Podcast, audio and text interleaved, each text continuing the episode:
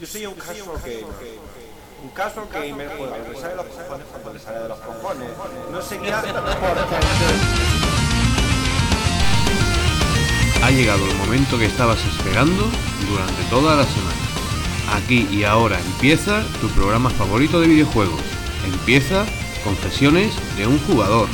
Análisis, opinión, entrevistas, mucha cerveza y ganas de pasarlo bien, todo esto y mucho más en Confesiones de un jugador.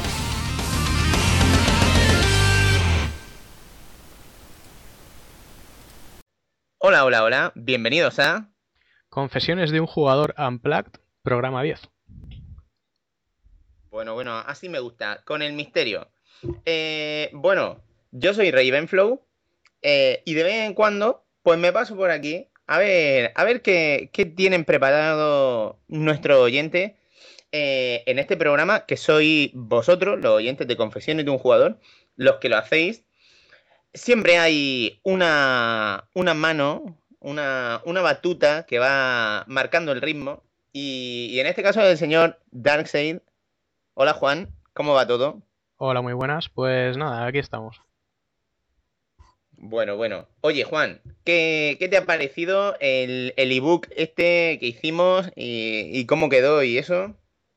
Bueno, a mí me parece, pues eso, un, un trabajo pues hecho desde el cariño y le hemos puesto sobre todo un 10% más de amor que la competencia y pues eso, Ajá. esperamos que a los confesores pues les haya gustado y, y que lo atesoren ahí pues por lo menos para otros 50 programas, luego ya veremos qué hacemos. Bien, bien. Ya, ya hemos pasado los 50 programas. De hecho, ahora mismo ya llevamos 52. Y, y bueno, eh, hoy tenemos una nueva entrega de este podcast que hacéis los oyentes. Entonces, Juan, ¿qué tenemos hoy en el menú? Pues mira, hoy tenemos un menú un poquito más variadito de lo habitual, eh, porque vamos a tener, vamos a tener unos 15 segundos de gloria, pero más que 15 van a ser 25 o 30 aproximadamente, porque van a ser unos 15 Oh my god. Van a ser unos segundos compartidos. Y es que, bueno, pues como sabrás, el pasado programa, pues el pobre Cookie cometió el error de abrir una Coca-Cola. Y- Sí, sí. Y bueno, pues está la afrenta, no, no puede quedar impune. Ento- entonces es el propio Junko Star, su primo, quien viene a, a defender el honor de la familia. Va a debutar en el programa, pero es que además el propio Cookie va a volver también a las ondas y esta vez va, va a beber algo más que, que Coca-Cola. Esta vez eh, va a limpiar su nombre portándose pues como un auténtico caballero y, y bebiendo esas cervecitas reglamentarias. Pero además vamos a tener también otra cara nueva, aunque asome así un poquito de pasada, de refilón. eh, y es, se, trata, Mm. se trata de Puchotti, nuestro, Hombre, nuestro amigo pecero de Granada, si no recuerdo mal. sí, sí, sí. Que bueno, pues si, si bien esta vez eh, no ha podido tener sus propios 15 segundos, pues esperemos que, que los tenga dentro de poco. Pero sí que estará por ahí para terciar un poquito en la conversación y hacer algún, algún apunte cuando lo crea conveniente. Y tenemos más cosas, tenemos caras muy conocidas que vuelven, por ejemplo, la de la de Cloud FRN, que Hombre, no, no puede faltar. Tenemos nada, también. nada. Esto sería como hacer una tortilla de patata eh, y no tener patata. O sea, es que no. Mm, Lo necesitábamos. Ni huevo, Tú, pero tú eres los huevos, eh, tú eres los huevos y las patatas, ¿no? mm, no sé si me gusta esa analogía, pero bien, sí, pues podemos dejarlo así. Bueno, bueno, entonces, ¿quién más tenemos por ahí? Que no, hoy, hoy veo que tenemos una lista de invitados bastante grande. Sí, sí, eh, y además el regreso de dos viejos conocidos. eh, uno de ellos es Rubillo, que resulta que se ha estado dando una vuelta por Barcelona hace poco y como le pillaba por ahí el Game Lab de este año, pues ha dicho, voy a darme un garbeo, a ver qué tal, y nos lo va a contar así de primera mano. Y el segundo es Hyde 80. Hyde 80 que, eh, bueno, pues eh, nos va a hablar, como no, de, de lo que mejor se le da, que son los juegos de lucha. Nos va a hablar de Street Fighter 4 Arcade Edition, pero además nos va a acercar un acontecimiento que se va a celebrar a finales de este mes, que, y que reúne a, yo creo que no exagero si digo que reúne a los mejores de su especialidad en todo el mundo. Madre mía. Hype. Hype 80. Hype 80, sí, sí, sí. Lo, lo recomiendo que, que no lo perdáis porque, porque va, a ser, va a ser interesante. Bueno, bueno, eh, ¿nos puede hacer un, un avance rápido de qué jueguecillo aparte van a comentar, por ejemplo, los valencianos? ¿Tienen alguna sorpresa? ¿Se han dejado ya Portal de una vez? Sí, parece que sí, parece que ya se han cansado un poquito de Portal. Y Junko pues nos va a comentar un poquito el muy rayante Deadly Premonition. Vaya tela. Nos va a hablar también del Stacking, que es ese juego descargable que se puede encontrar en el Live y en la Store, el juego este de las matrioscas. Eh, y Sí, sí, Además, ade- además decir que mm, uno de sus personajes hace un cameo en un título que comentamos hace poco, en Costume Quest. Ciertamente. Y te daban un logro por, por saludarle. Pues saludarle. Pues eh, vamos a tener también un poquito de Zelda Ocarina, Ocarina of Time 3D para Nintendo 3DS. Ujú. Y Cookie nos va a hablar también de Bulletstorm. Ah, bien, bien. Muy bien. Bueno, pues.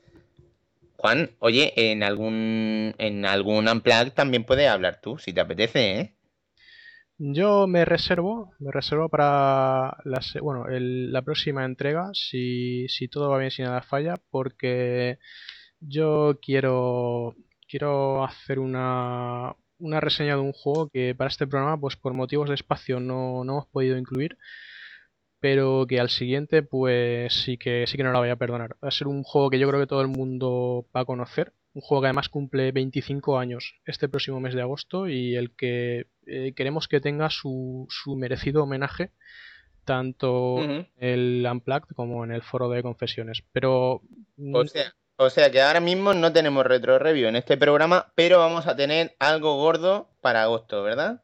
la tendremos, si todo va bien, para el siguiente programa incluso. Puede que a lo mejor pues un poquito antes de agosto. Pero sí, va- vamos a procurar que haya algo gordo y, y yo creo que, que merecidamente. Muy bien. Pues oye, si yo est- estoy deseando empezar a escucharos, así que adelante. Vamos con ello.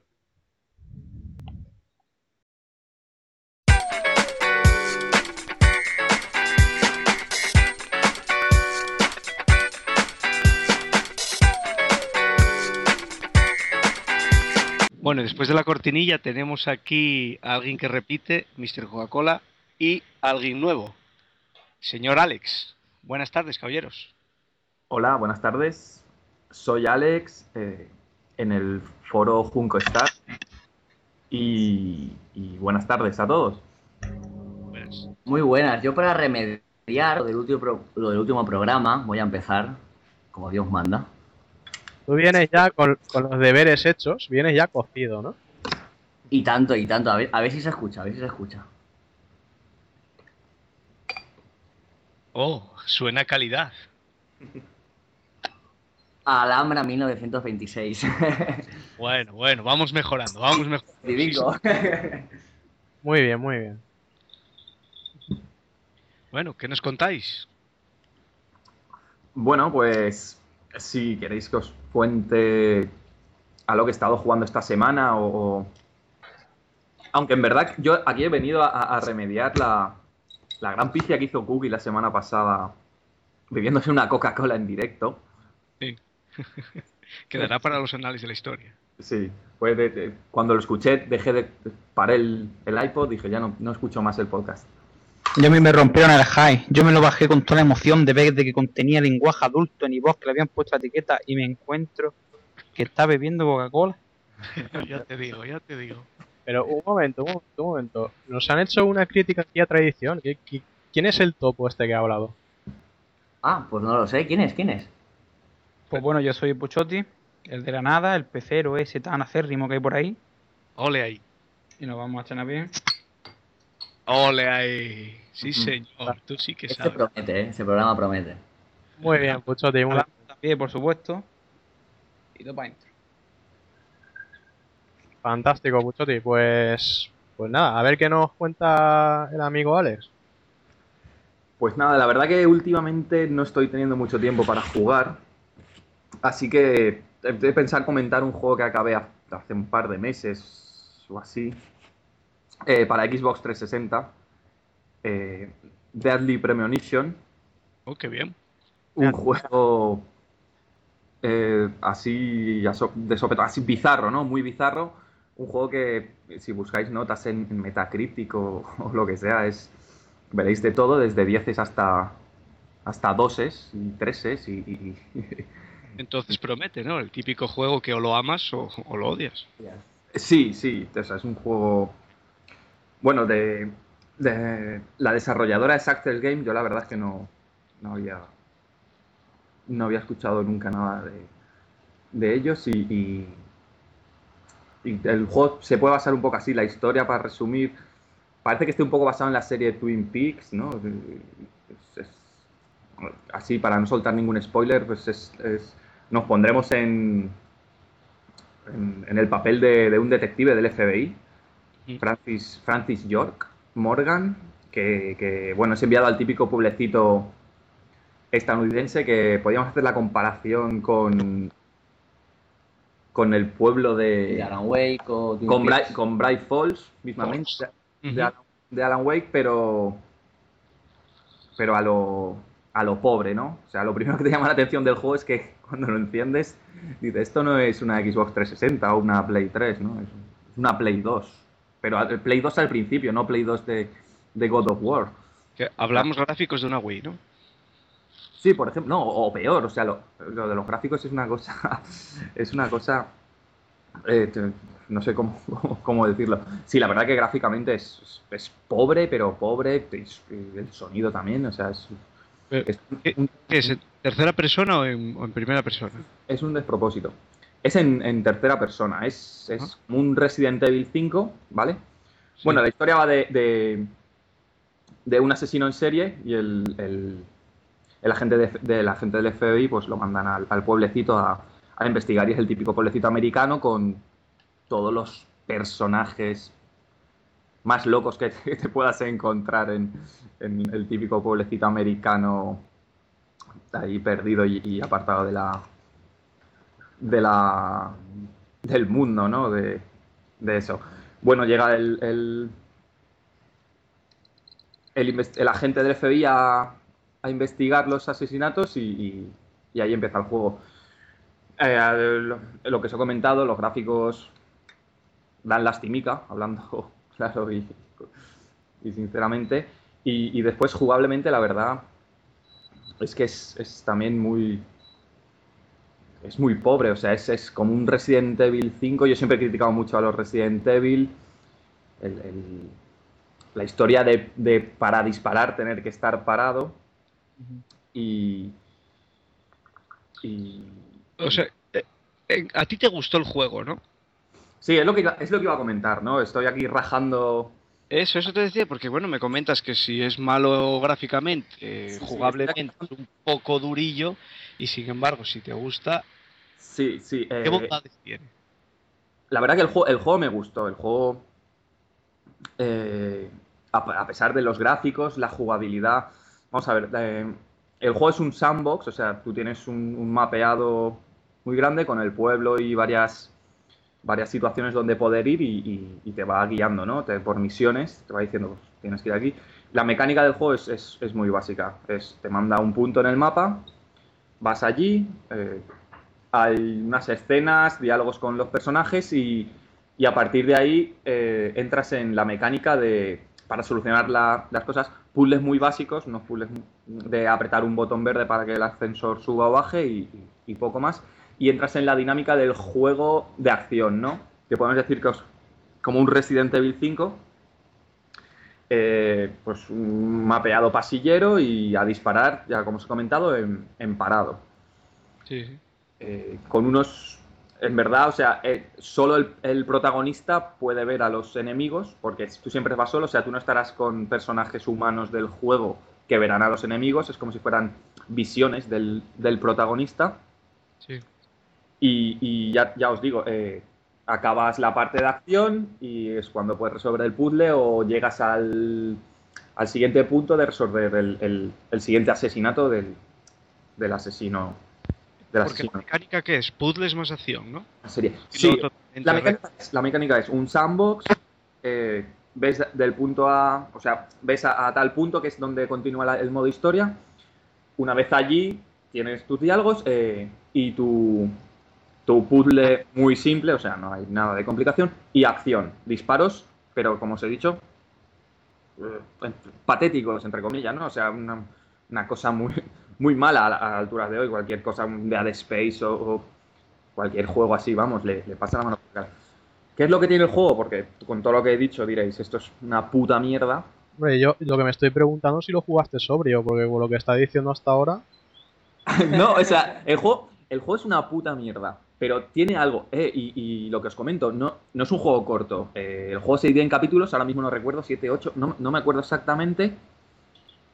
Pero o sea, el juego me duró unas 20 horas, y diréis, y aguanto.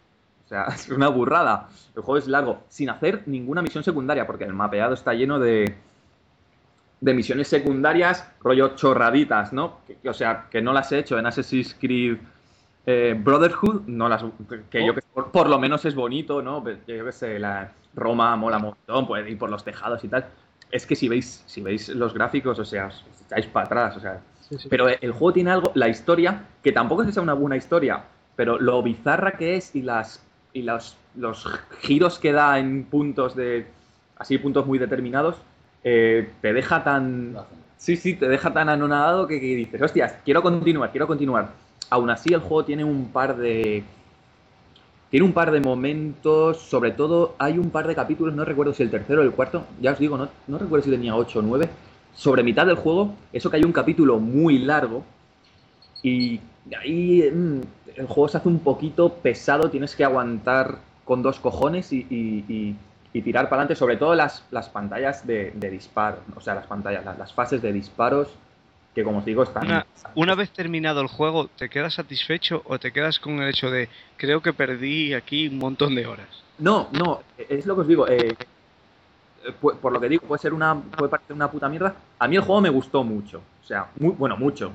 El juego me pareció que, que hay que jugarlo. Si, si, si eres un jugador así como somos todos nosotros eh, y tienes un poco de paciencia, porque el control es bastante patético, eh, hay que jugarlo. Como os comentaba, es un sandbox, te, mueves en coche como un GTA. Puedes coger coches, puedes el control es patético de los coches, la lluvia, o sea, es todo, es todo un desatino de gráfico, sonoro, o sea, es un- un- una castaña, pero luego en general, o sea, te estás jugando y, y a mí, a mí me, me- me divirtió, o sea, no... Al final el juego premia. Sí, o sea, puede llegar a, a- no sé si premia o no, pero mm, di- divierte o, o- o te atrae la historia. La historia, si os, si os gusta el rollo de, si habéis visto Seven y asesinatos así, rollo macabros y rollo así bizarros, de, ah, bueno, no os digo nada porque si lo llegáis a jugar, pues mola tener la sorpresa de llegar al punto y ver ahí el, el desmembramiento, ahí, el, ¿sabes? sangre ahí, sangre brotar.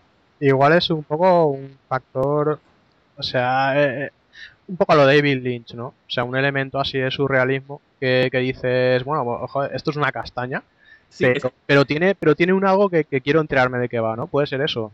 Eso es lo que, eso es lo que. Sí, sí, es lo que tú dices. O sea, tiene. El juego en sí es una castaña, o sea, en general, supongo que será un juego de presupuesto muy bajo, no lo sé, pero por con- o sea, a las alturas de generación que ha salido y, y lo ves y, y, bueno, supongo si habéis leído algo, lo que sea, o sea, es, es, es, es- como os digo, es, es lamentable todo. Yo recuerdo Pero- haber visto algún vídeo en el que creo que el protagonista, eh, no me haga mucho caso porque era de por sí muy rayante y no sé si lo recuerdo bien, pero juraría que veía pistas en la espuma del café. Sí, sí. eh, ve historias en los cafés y, y otra cosa que ahora, ahora me has recordado, eh, Darcy. eh, Él tiene un. Él tiene una doble personalidad. Y él siempre que va en el coche, o sea, siempre que tú vas en el coche y vas de un, de un punto a otro a, resolver un caso que te dicen aquí hay pistas y tal, eh, él va hablando siempre con, con, su, con su doble personalidad, ¿no? Con, con su eh, con su amigo imaginario, ¿no? Que se llama, se llama, si no recuerdo, Zack, y siempre va hablando de películas o, o con unos, unos diálogos bizarros y, y, o sea, una cosa que absurdos que dices esto. pero gusta, o sea, si, si te gusta así el mundo bizarro y las cosas extrañas, los juegos, no sé, a mí, a mí me gustó. Puede ser que 20 horas sean demasiado, si hubieran sido 12, 15 horitas, porque la verdad es que 20 horas para un juego de hoy en día, como Fran y yo hemos comentado algunas veces, 20 horas son un montón de horas para un juego de este tipo. Y, y- y- pero ya os digo, eh, eh, a mí eh, me quedó un, un- un buen sabor de boca después de acabarlo. El- eso sí, el final es una bizarrada que, madre Creo de- que tiene un ligero inconveniente que es el idioma, ¿no? No, está, eh, es- no está doblado, no está doblado, está, está subtitulado. Ah, Al, al- por lo menos le meten los subtítulos, ¿no? En Sí, castellano, ¿no? español. Y el de UK, el de, el de UK, si os queréis comprar el juego en UK, es, viene subtitulado también. Yo me lo compré en UK. Y por 15 o 20 euros lo tienes puesto en casa. eh. Aquí, aquí el juego salió a, a 30 euros de novedad. O sea que no salió ni a 60 ni a 70. Es normal, porque 60 o 70 euros me parece una, una, una pasada. O sea que lo recomendarías a, viendo que en el último programa de Confesiones comentaron esos juegos ahí, ahora redimirse un poco con Pedro, ¿se lo recomendarías bien a cualquiera de ellos para que lo Sí, jugara? pero, pero no, no, yo, tam- yo no lo metería en, en el saco de, de juegos mierda del cajón de los games. Sí, sí, o sea, no, no está al nivel de un. No, o sea, no es un... Ya, nada de esto, ¿no? Sí, no es un... Pues ahora mismo, a ver, que se me pase por la cabeza. Yo qué sé, eh, un, no, un- un- sí, un Shadowrun, ¿no? Un Hannah Montana, una basura así. No sé, es que hay que probarlo. De todas maneras, yo desde aquí lo digo, igual luego la gente lo prueba y, y dice, pero este tío, ¿qué dice? Como- es que es una puta mierda. Hombre, lo que, lo que también Hombre, a mí me las has vendido. A lo mejor un poquillo largo, pero Es para largo. ser, bizarro, para ser bizarro estaría bien. Y está doblado en inglés. Pues si el doblaje es bueno así, porque a mí lo que más me llama la atención ha sido esto último que has dicho de que habla consigo mismo, ¿no? Con su personaje imaginario. Si tiene un Sí. buen doblaje, eso puede estar muy bien, muy divertido ver. Sí, sí, sí, ya te digo, si, si te gustan las bizarradas y de todas maneras, como os digo, a mí me duró 20 horas sin hacer ninguna secundaria, ¿eh? O sea, no me, no me paré ni un minuto porque, claro, si no te metes en 40, 50 horas y un juego, vale, eh, puede ser bizarro y te puede gustar, pero tampoco es como para meterle 50 horas a, a un juego así. Yo me lo compré por, por toda la... Por la- sí, la, la- la- la gen- una gente decía que era una basura, otra gente 9 y 10 ahí. No sé si en Destructroid le dieron un 10 ahí, que lo ponen en la portada ahí como, oh, aquí tenéis un, un juegazo. Y, y bueno, no sé, os lo he comentado por, por como os decía, no, te- no tengo ahora mucho tiempo para jugar, pero de lo último que he jugado, pues de lo que más, de lo que más me ha gustado, porque tampoco iba a comentar Assassin's Creed, ¿no? No, lo dejamos estar Fran para otro día. Y, Sí, bueno, oye, siempre es una opinión buena la tuya, sabiendo de alguien que lo critica. Sí, no, no, ya, ya, fuera coñas, eh, como os comento, yo no, sé. Tiene otra cosa, no, no os lo he comentado. Tiene así un poco, entre comillas, a lo mejor, eh, a los primeros Resident Evil tiene trocitos en el mapeado cuando en las fases de acción que la cámara se pone fija y tienes que andar así como Resident Evil, ¿no? Que andabas para adelante y para los lados y mover al tío y oh, a mí lo odiaba en Resident Evil y aquí también, me da bastante por saco. Y, y- y no sé qué más comentaros de, de- del juego. La verdad que a mí, yo lo, lo recomiendo a, como os digo, de 15 a 20 euros. Tenéis un montón de horas y la historia es chula. Si os gustan los asesinos en serie, el juego, oh, miedo nos va a dar. Vamos, no, os- Hombre, lo que, fuera. lo que parece, lo que parece claro que es un juego que no deja frío a nadie, ¿no? Porque si estás diciendo que está teniendo notas que van desde el 2 o el 3 hasta el 10, Sí, eso es eso, que, que la gente o lo ama o lo odia. Yo- Hombre, desde luego es, es un punto de es un punto de partida. Oye, yo, yo siempre creo que eso es preferible a, a que pilles el juego y te deje totalmente frío. O sea, que de que digas ni fu ni fa. sí, sí, Pero por lo menos que tenga una reacción, pues, pues algo que está bien. Sí, la verdad que sí, que, que- que- ya os digo, yo estoy más por el lado de que, de que no es obra maestra, como algunos han dicho, pero es un, es un juego curioso y, yo creo que a probar. No sé, si, tenéis paciencia y eso, pues la, la verdad que los que normalmente siempre eh, nos, dedicamos mucho al vicio este de, jugar, todos aquellos juegos que nos llevan mucho bombo y luego oyes hablar de ellos, de estos que, tan pronto tiene muy buenas críticas, muy malas, pues siempre nos llama la atención el probarlos y jugarlos, ¿no? Estilo Amnesia, estilo a, a este, estilo, qué sé yo, Valkyria Chronicles. Sí, sí. Por ejemplo, por ejemplo, el, el- Amnesia también. Yo supongo que Amnesia estará por encima de este, por todo lo que he oído y, y os he oído hablar a vosotros y confesiones y tal. Es que esto es, es algo muy bizarro, en verdad. Lo, está- lo está- lo estoy pensando ahora así fríamente. Y es un juego súper bizarro, pero bueno, eh, No, De ahí las notas que tiene, o sea, muy buenas o muy malas, o te gusta o no te gusta. O sea, no. Bizarro, si quieres probar algo bizarro nuevo, te recomiendo que pruebes el Alicia Madness Retros, este nuevo, que es bizarro al máximo. sí, pero a ti te está gustando.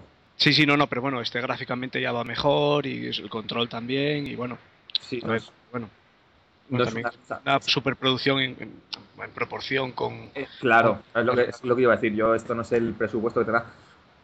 Porque esto se presentó en un E3. Lo he leído antes, eh, esto no es que. Lo he leído antes por ahí. Se presentó en un E3 con otro nombre y tal. Y, y la verdad que, que- que las imágenes que sacaban eran, eran patéticas. Pues como comento, por 15-20 euros, yo creo que. Que sí, sí, si tenéis tiempo y, y no tenéis 50 juegos en la estantería precintados por jugar, Como todos, lo estamos. pues eso, eh, y si no os vos veis locos con las ofertas de Steam, yo creo que es, que es una cosa curiosa y, y ya os digo, si no lo pruebas, es como Assassin's Creed, yo lo odio, pero lo juego para, para luego rajar aquí entre amigos, ¿no? Pero Por conocimiento de causa, ¿no? Por otra cosa. claro, claro, yo no, yo de una cosa que no he jugado, como decían, ¿no? Que, que, que se mosqueó mucho, se mosqueó mucho Pedro con- porque se faltaron con él, con, con el, El Harry Potter. con el Harry Potter. eh, yo lo pruebo y una vez lo pruebo, como bien dice Pedro, critico o, o- o no. Sí te creo, porque últimamente te he visto jugar al Bob Esponja. Pero yo no soy, es mi hija, cabrón. Ya, ya. Claro, tu hija de tres años, claro. Es la excusa, es la excusa. Y, y, bueno, pues poco más de- de- del juego, la verdad que no sé qué, más comentaros. Si os gusta así el rollo asesinos locos, eh, está, está bastante bien. Y después, pues si queréis que os comente un poquito, ahora mismo, la verdad es que no tengo tiempo, pero bueno, cuando saco un ratito, eh, estoy jugando a Stacking. Eh, me, lo, me lo compré en, la, u- bueno, la última, la única cuenta china que me saqué por culpa de Fran y de Raven y de toda esta gente indeseable. Malas compañías frecuentas, nene, malas compañías. y, y- y bueno, me, me cogí un montón de juegos de, del arcade, ¿no? De, de Xbox, porque tengo que decir que yo soy, ante todo, soy Sonyer a muerte. Eh, no, es broma. Oh, oh, oh, oh. Está grabado, está grabado, no te puedes echar atrás. Yo siempre Bueno, en la presentación tampoco me, me- Tengo 32 años y bueno, tengo todas las consolas que pueden haber y todas las que hay. Menos PC, que no, que no tengo PC porque no, porque no tengo sitio en mi casa. Las tienes todas, pero eres más de la caja X. Sí, eh, yo siempre he defendido las bondades. Bueno, vosotros ya lo sabéis que hemos hablado muchas veces. He defendido las bondades de, de la caja X y de, su- servicio online. Y bueno, como os comentaba, eh, me hice una cuenta china y, me descargué un montón de juegos y, entre ellos Stacking. Y lo he estado probando, no me lo he acabado. He estado jugando a ratitos estos días y la verdad que es, un juego muy chulo, ¿eh? me, está gustando. Eh, la historia es muy, muy simple, ¿no? Una familia y, y- una familia de, de, de desollinadores. Eh, bueno, del padre desollinador y el padre se tiene que ir a trabajar y como no vuelve, bueno, eh, secuestran a todos los hijos y a la madre y tú te quedas con el control del hijo más pequeño. Bueno, tengo que decir que el juego, eh, eh, los, los personajes del juego son matrioscas, ¿no? Muñecas matrioscas. Y creo que Pedro lo comentó en, en el programa, en, Confesiones. Son muñecas matriosca. eh, entonces, el juego se basa. Bueno, la historia, perdón. La historia va de eso. Tú te quedas con el hijo pequeño y tienes que rescatar a toda la familia. El juego se basa en, en matrioscas, o sea que es un juego de puzzles completamente. Es un juego en tres dimensiones con sus escenarios y tal. Tú, mane- tú manejas a la matriosca más pequeña de todo el juego. Entonces quiere decir que tú te puedes meter dentro de todas las demás matrioscas que, que te encuentres. Y, y- una vez te metes dentro de una matriosca, puedes utilizar todos sus. Bueno, eh, cada, cada matriosca tiene su poder. eh, pues una matriosca es el, el que arregla eh, el de mantenimiento, que lleva una llave inglesa y arregla tal, una... Y, y se basa en, en puzzles, ¿no? Eh, eh, se basa en... Tienes que coger, usar las habilidades de cada personaje para resolver Es- eso cada puzzle en concreto, ¿no? Por ejemplo, te ponen eh, al principio, que esto es el principio, pues eh, tienes que coger un tren y los trenes no pueden salir porque hay huelga de, de, no sé, de maquini- no sé, entre comillas, de maquinistas, ¿no? Entonces tienes que ir y convencer a, a los de a los de comisiones obreras, ¿no? Para que vayan a a, a- a- a de- a- a desconvocar la huelga y que el y que el tren pueda salir. Pues tú tienes que hablar con todos los personajes para que te digan pistas de que metes dentro de esta matriosca que puede hacer tal cosa para poder llevar al personaje a, a, a- a desbloquear el, el puzzle. Lo que os iba a comentar, eh, hay, por ejemplo, eh, un mismo puzzle tiene a lo mejor cinco formas de, de resolverse, ¿no? Pues resolver el puzzle, pues, por ejemplo, hoy he hecho uno que era había un gas, que había que cortar el gas, pues coges al de mantenimiento, como os he comentado, y cierras la llave, y se cierra el gas. Luego, pues de, de otra forma, coges un traje de- como si fuera una escafandra, una escafandra de Bioshock, ¿no? Con tu oxígeno, entonces puedes atravesar el gas y una vez atraviesas el gas desde la otra parte. Entonces, cada, cada puzzle tiene sus, sus maneras de. eh, varias maneras de resolverse. ¿Qué es lo que pasa? Que el juego, eh, el juego en sí, o sea, un puzzle tiene cinco formas, pero tú con que hagas una, ya puedes avanzar en, la historia. Eh, si tú vas a saco, el juego, por lo que he leído por ahí, tampoco me. No, no- como os digo, no me lo he acabado porque. eh, porque eh, intento buscar todas las formas posibles. Si tú vas a saco, el juego te lo puedes acabar en. No sé, en un par de horas a lo mejor el juego te lo acabas. Si tú conforme encuentras la solu- una solución al puzzle, te vas al siguiente puzzle, el juego en, nada te lo puedes acabar. Como os digo, el juego está ambientado en. sí, ambientado en, las películas de. No sé si. si no sé, me he hecho ahí a la piscina. Años 20, años 30. Eh, el cine mudo, ¿no? Sí, sí, sí. El juego va por pues una fase y cuando resuelves, resuelves el puzzle sale la típica musiquita. La música es genial, o sea, a mí la ambientación me encanta. Con los típicos carteles en blanco y negro que pasa algo y y pum, y sale un- una pantallita y te explica lo que pasa. El juego está todo doblado al español. Bueno, doblado, no hablan, perdón, subtitulado, pero bueno, todos los carteles que te encuentres en la estación de tren o a los sitios que vayas están en español. Es todo como, como muy proletario. Sí, sí, sí, va- se basa en eso y, a- y- y incluso aparte, que lo he jugado hoy mismo, hay un poco de crítica ¿no? a la explotación infantil, ¿no? Hay, hay por lo menos un puzzle que, que va de eso, de que están explotando a los niños para que les sirvan a, a los a, la gente adinerada ahí el té y no sé qué, y no Hay sé que, tener, hay que tener en cuenta que son de Double Fine y no recuerdo ahora mismo quién es el, el que hizo, el, ¿no? el que realizó el juego, pero siempre tiene juegos de ese estilo de así mucha parodia y mucho segunda intención y bueno. Sí, que se lo digan a Pedro, ¿no? Con Monkey Island. Eh, entonces. Bueno, y lo, y lo que- y lo que os comentaba. Eh, Double Fine también hizo, también hizo. Perdón. También hizo Brutal Legend, ¿no? Que, Sí, que, que- sí, que- claro. que- que yo esperaba. O sea, me lo compré ahí. Bueno, me lo compré, no de salida. Estuve esperando a que bajara de precio y cuando lo encontré barato me lo compré y luego me llevé bastante. Sí, pero- pero tiene decepción. sus, sus golpes de gracia, sus bromitas y su... Son juegos así muy de, de reírse, ¿no? Sí, eso sí. Tiene mucha broma y tiene, como os he dicho, a lo mejor el, entre comillas, el, fo- el fondo ese un poco crítica, ¿no? A la explotación infantil, sobre todo en esa fase. Y el juego, la verdad que es, que, que- que es muy bonito, eh, eh, así artísticamente y todo es una pasada. Me gustan mucho cómo, cómo se mueven las, las matrioscas, claro, porque no hay, no hay, no tienen piernas, no tienen brazos y van así como tambaleándose, ¿no? Andando, pum, pum, pum. Y, y hay matrioscas muy chulas y, y la verdad que un, que un, un juego un juego muy chulo. Me está gustando, me está gustando bastante. ¿Por cuánto, Y perdón, perdón. ¿por cuánto está? Está eh, pues mira, ahora me has pillado. A ver. Si no me equivoco, creo que estaba a 1200, porque creo que que- valía 15 euros en la PSN, creo, ¿eh? Sí, pero en la PSN lo regalaron con un plus, Sí, un mes Sí, de sí. plus, lo regalaron. Y creo, sí, tienes razón, Fran, creo que está a 1200. Eh, yo qué sé, mm, con cuenta china sí. Ya, o sea, si te lo haces, te lo compras. a 1200. eh, si- como os decía, eh, es un juego para.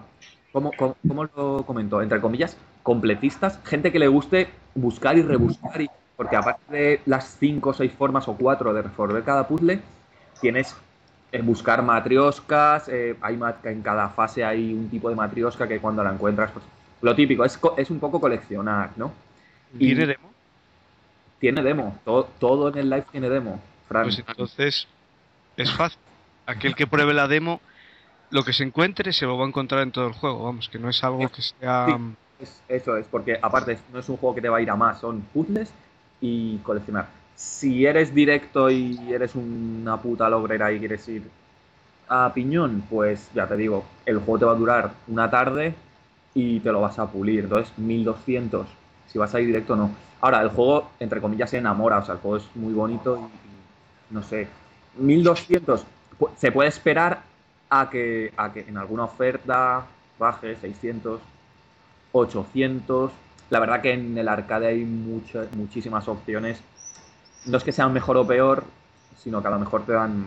Es divertido, ¿eh? Iba a decir, te da más diversión. Es muy divertido. Estaba jugando esta tarde y, estaba ahí pensando, digo, a ver qué comento con, con, con los amiguetes de confesiones y, digo, coño, si es que es un juego, la verdad que me, que me estoy pasando bien.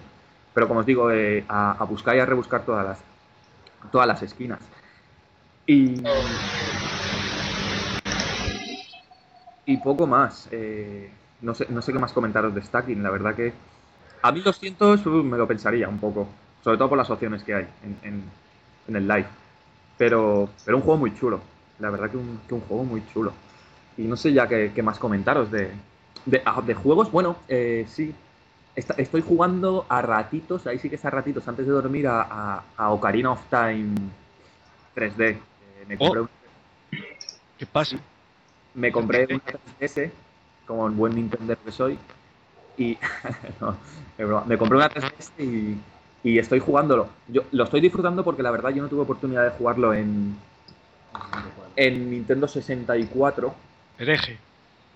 No, es que no la tuve. O sea, yo pasé de Super Nintendo a PSX y, y- y no. La verdad, mira, me lo perdí. Porque, ¿qué voy a hacer? De todas maneras estaba en inglés. yo, eh, si ahora no controlo, pues en esas edades, pues imagínate, ahí con la juventud y la pubertad y todo.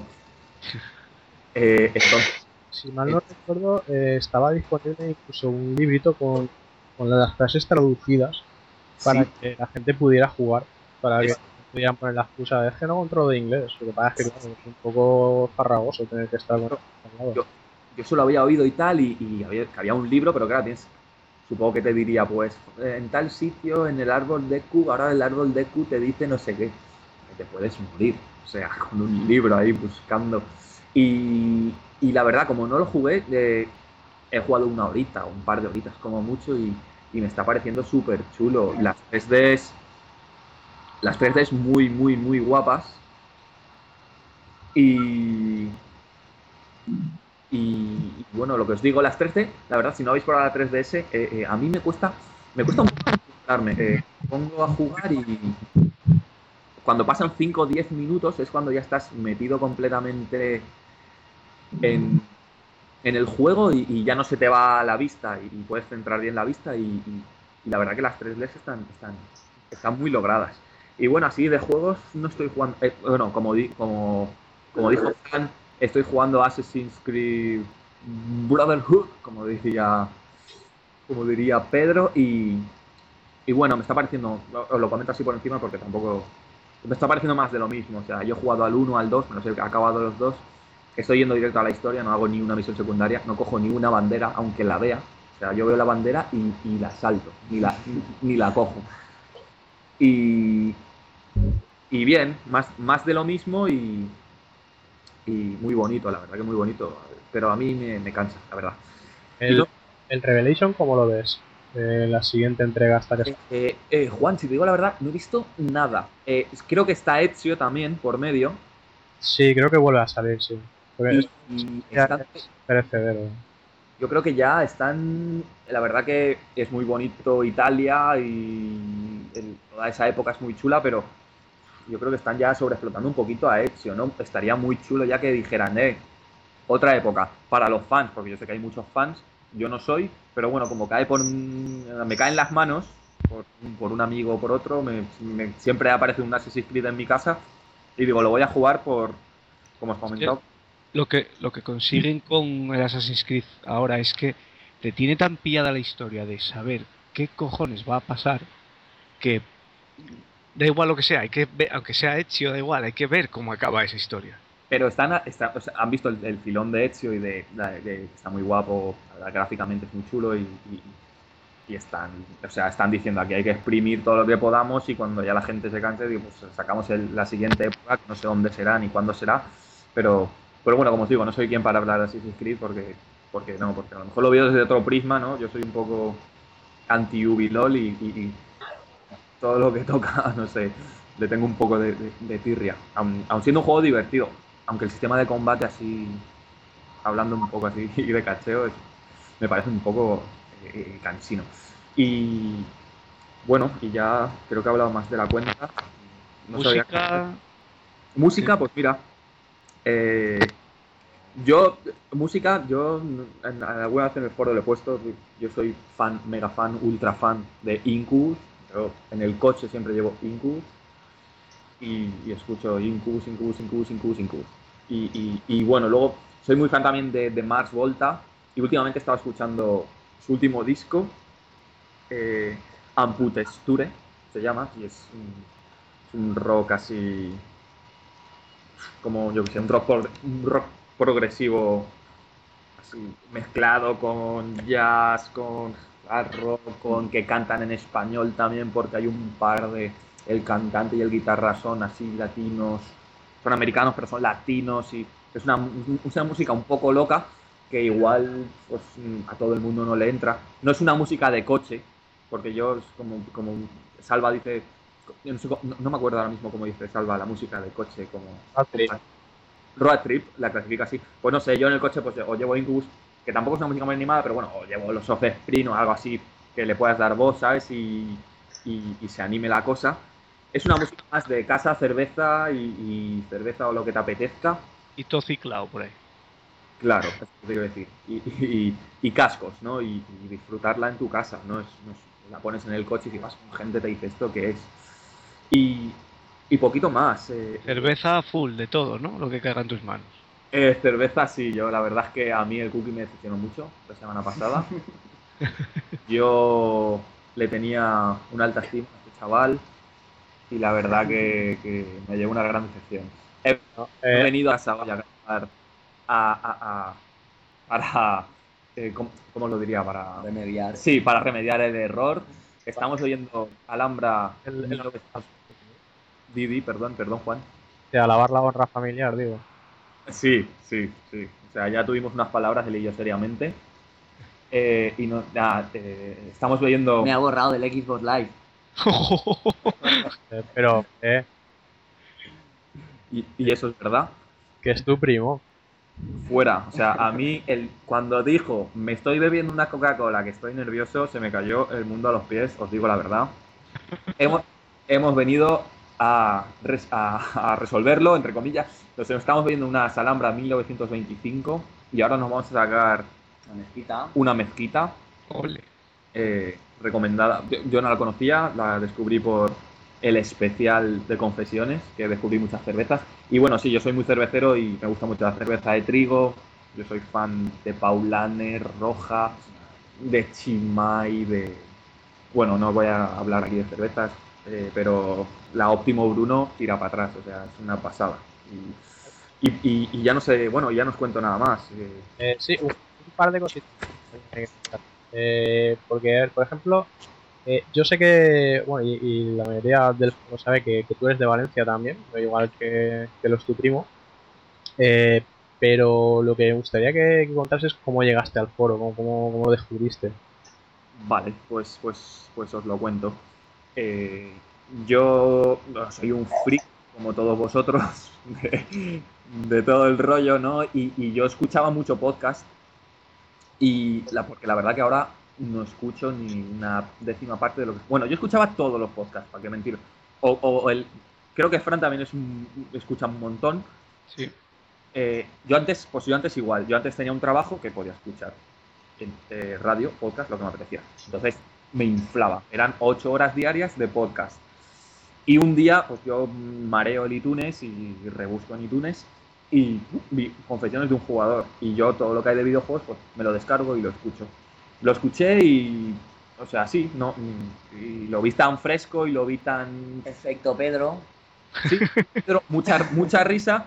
O sea, nosotros somos unos cachondos, Juan lo sabe, nosotros vi- vi- vinimos, bueno, cenamos juntos y vinimos aquí a ver el E3 y todo. Y, y Qué envidia me dais. Yo estoy Y muy lejos. Y no- claro, es una pena. Y nos oímos aquí nuestras cervezas. Bueno, como os comentaba, eh, rebuscando en iTunes, lo encontré, lo escuché, me gusté y lo divulgué a todas mis, a todos mis colegas del live, que podemos hablar por el live tranquilamente. Y, y así, así descubrí, me metí en el foro. La verdad que no era muy, no era muy posteador, me presenté y tal. Lo comenté al Cookie, eh, escucha el programa y tal, porque el Cookie también es un, Escucha, escu- escucha mucho podcast, un escuchante duro, duro de podcast, y como él también, él sí que puede escuchar en el trabajo, yo es que ahora en mi trabajo no puedo, pero él sí. Y le gustó mucho también, y claro, fue ya los confesores venir a Valencia, cenar con ellos y, y despiporre. Y, y bueno, pues ahora la verdad que, mira, hablando de escuchar, pues eh, la verdad que ahora escucho Game Over, porque escucho, escuchando podcast, Game Over, eh, el complejo, me gusta, me cae muy bien y me gusta el complejo como hace el programa. Y, y a vosotros, bueno, a vosotros sí, siempre, claro. Y, y me registré en el foro y no, ahora la verdad es que no posteaba mucho y cuando os conocí así en persona la verdad es que me, me, lié, a, me lié a postear y ahora el Cookie es casi moderador ahí donde lo veis, o sea que aquí le falta un nada. y, y así os, y así os conocí, tío. Ese, magnetismo especial de en persona. Sí, sí, la verdad que sí. Y la verdad que conoceros en persona un gustazo. eh, Y aquí una pasada estar con vosotros. Y con Juan, pues bueno, ya quedaremos más días a tomar más cerveza. Ya sabes dónde está casa, casa de Cookie. Para jugar a la Xbox, todo lo que quieras. Desde, lo- desde luego que sí. Bueno, para lo segundo ya sabes que no. Hombre, a ver, si conseguimos que Sharin vendiera una 360 para pillarse una Play 3, tú siempre puedes hacer la operación inversa, ¿eh? No, no, yo eso, eso, Juan, y Tiene razón. Juan tiene mucha razón en lo que dice. No se puede vender, no se puede vender ni una Xbox para comprar una Play 3, ni una Play 3 para comprar una Xbox. Si tienes una, tienes una. Y si puedes, como sea, ir robando bancos o, o- o lo que sea, ahí atracando a viejecitas, hacerte con la otra, porque la verdad. Didi Fran, perdón. No, no, es ya pegatina de explicit. Dale, dale. Sí, sí, sí. es broma, es broma, pero es verdad. O sea, lo chulo es tener todas y disfrutar de todo. Eh, si se puede, oye, pues bien. Y si no, pues la de Play 3 es un consolón. Pero tampoco vamos a decir que no.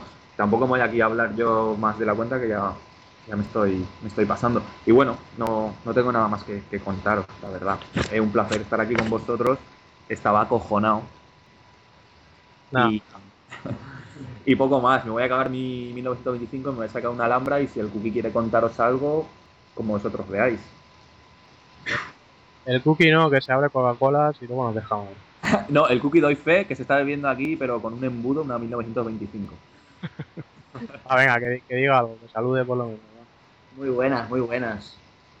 Pues nada, pues bueno, yo voy a hablaros de el único juego que me ha dado tiempo a jugar, la verdad. También como Junco bastante falto de tiempo. Y está jugando Ballet Storm en, en Xbox 360. Y la verdad que es un juego muy, muy divertido. Porque, bueno, está hecho por, por Epic, por la compañía esta que hizo, que hizo Gears of War y otro- otros muchos juegos. Y la verdad que ofrece, ofrece lo que, lo que lo que decía, o sea, acciona raudales. Tú se supone, bueno, pues que eres un tío que pues que digamos que te pones en contra del gobierno y hay un comandante que tú lo tienes que asesinar y bueno, pues siempre tú va contigo con otro personaje, ¿no? O a- incluso a veces sois tres en la historia.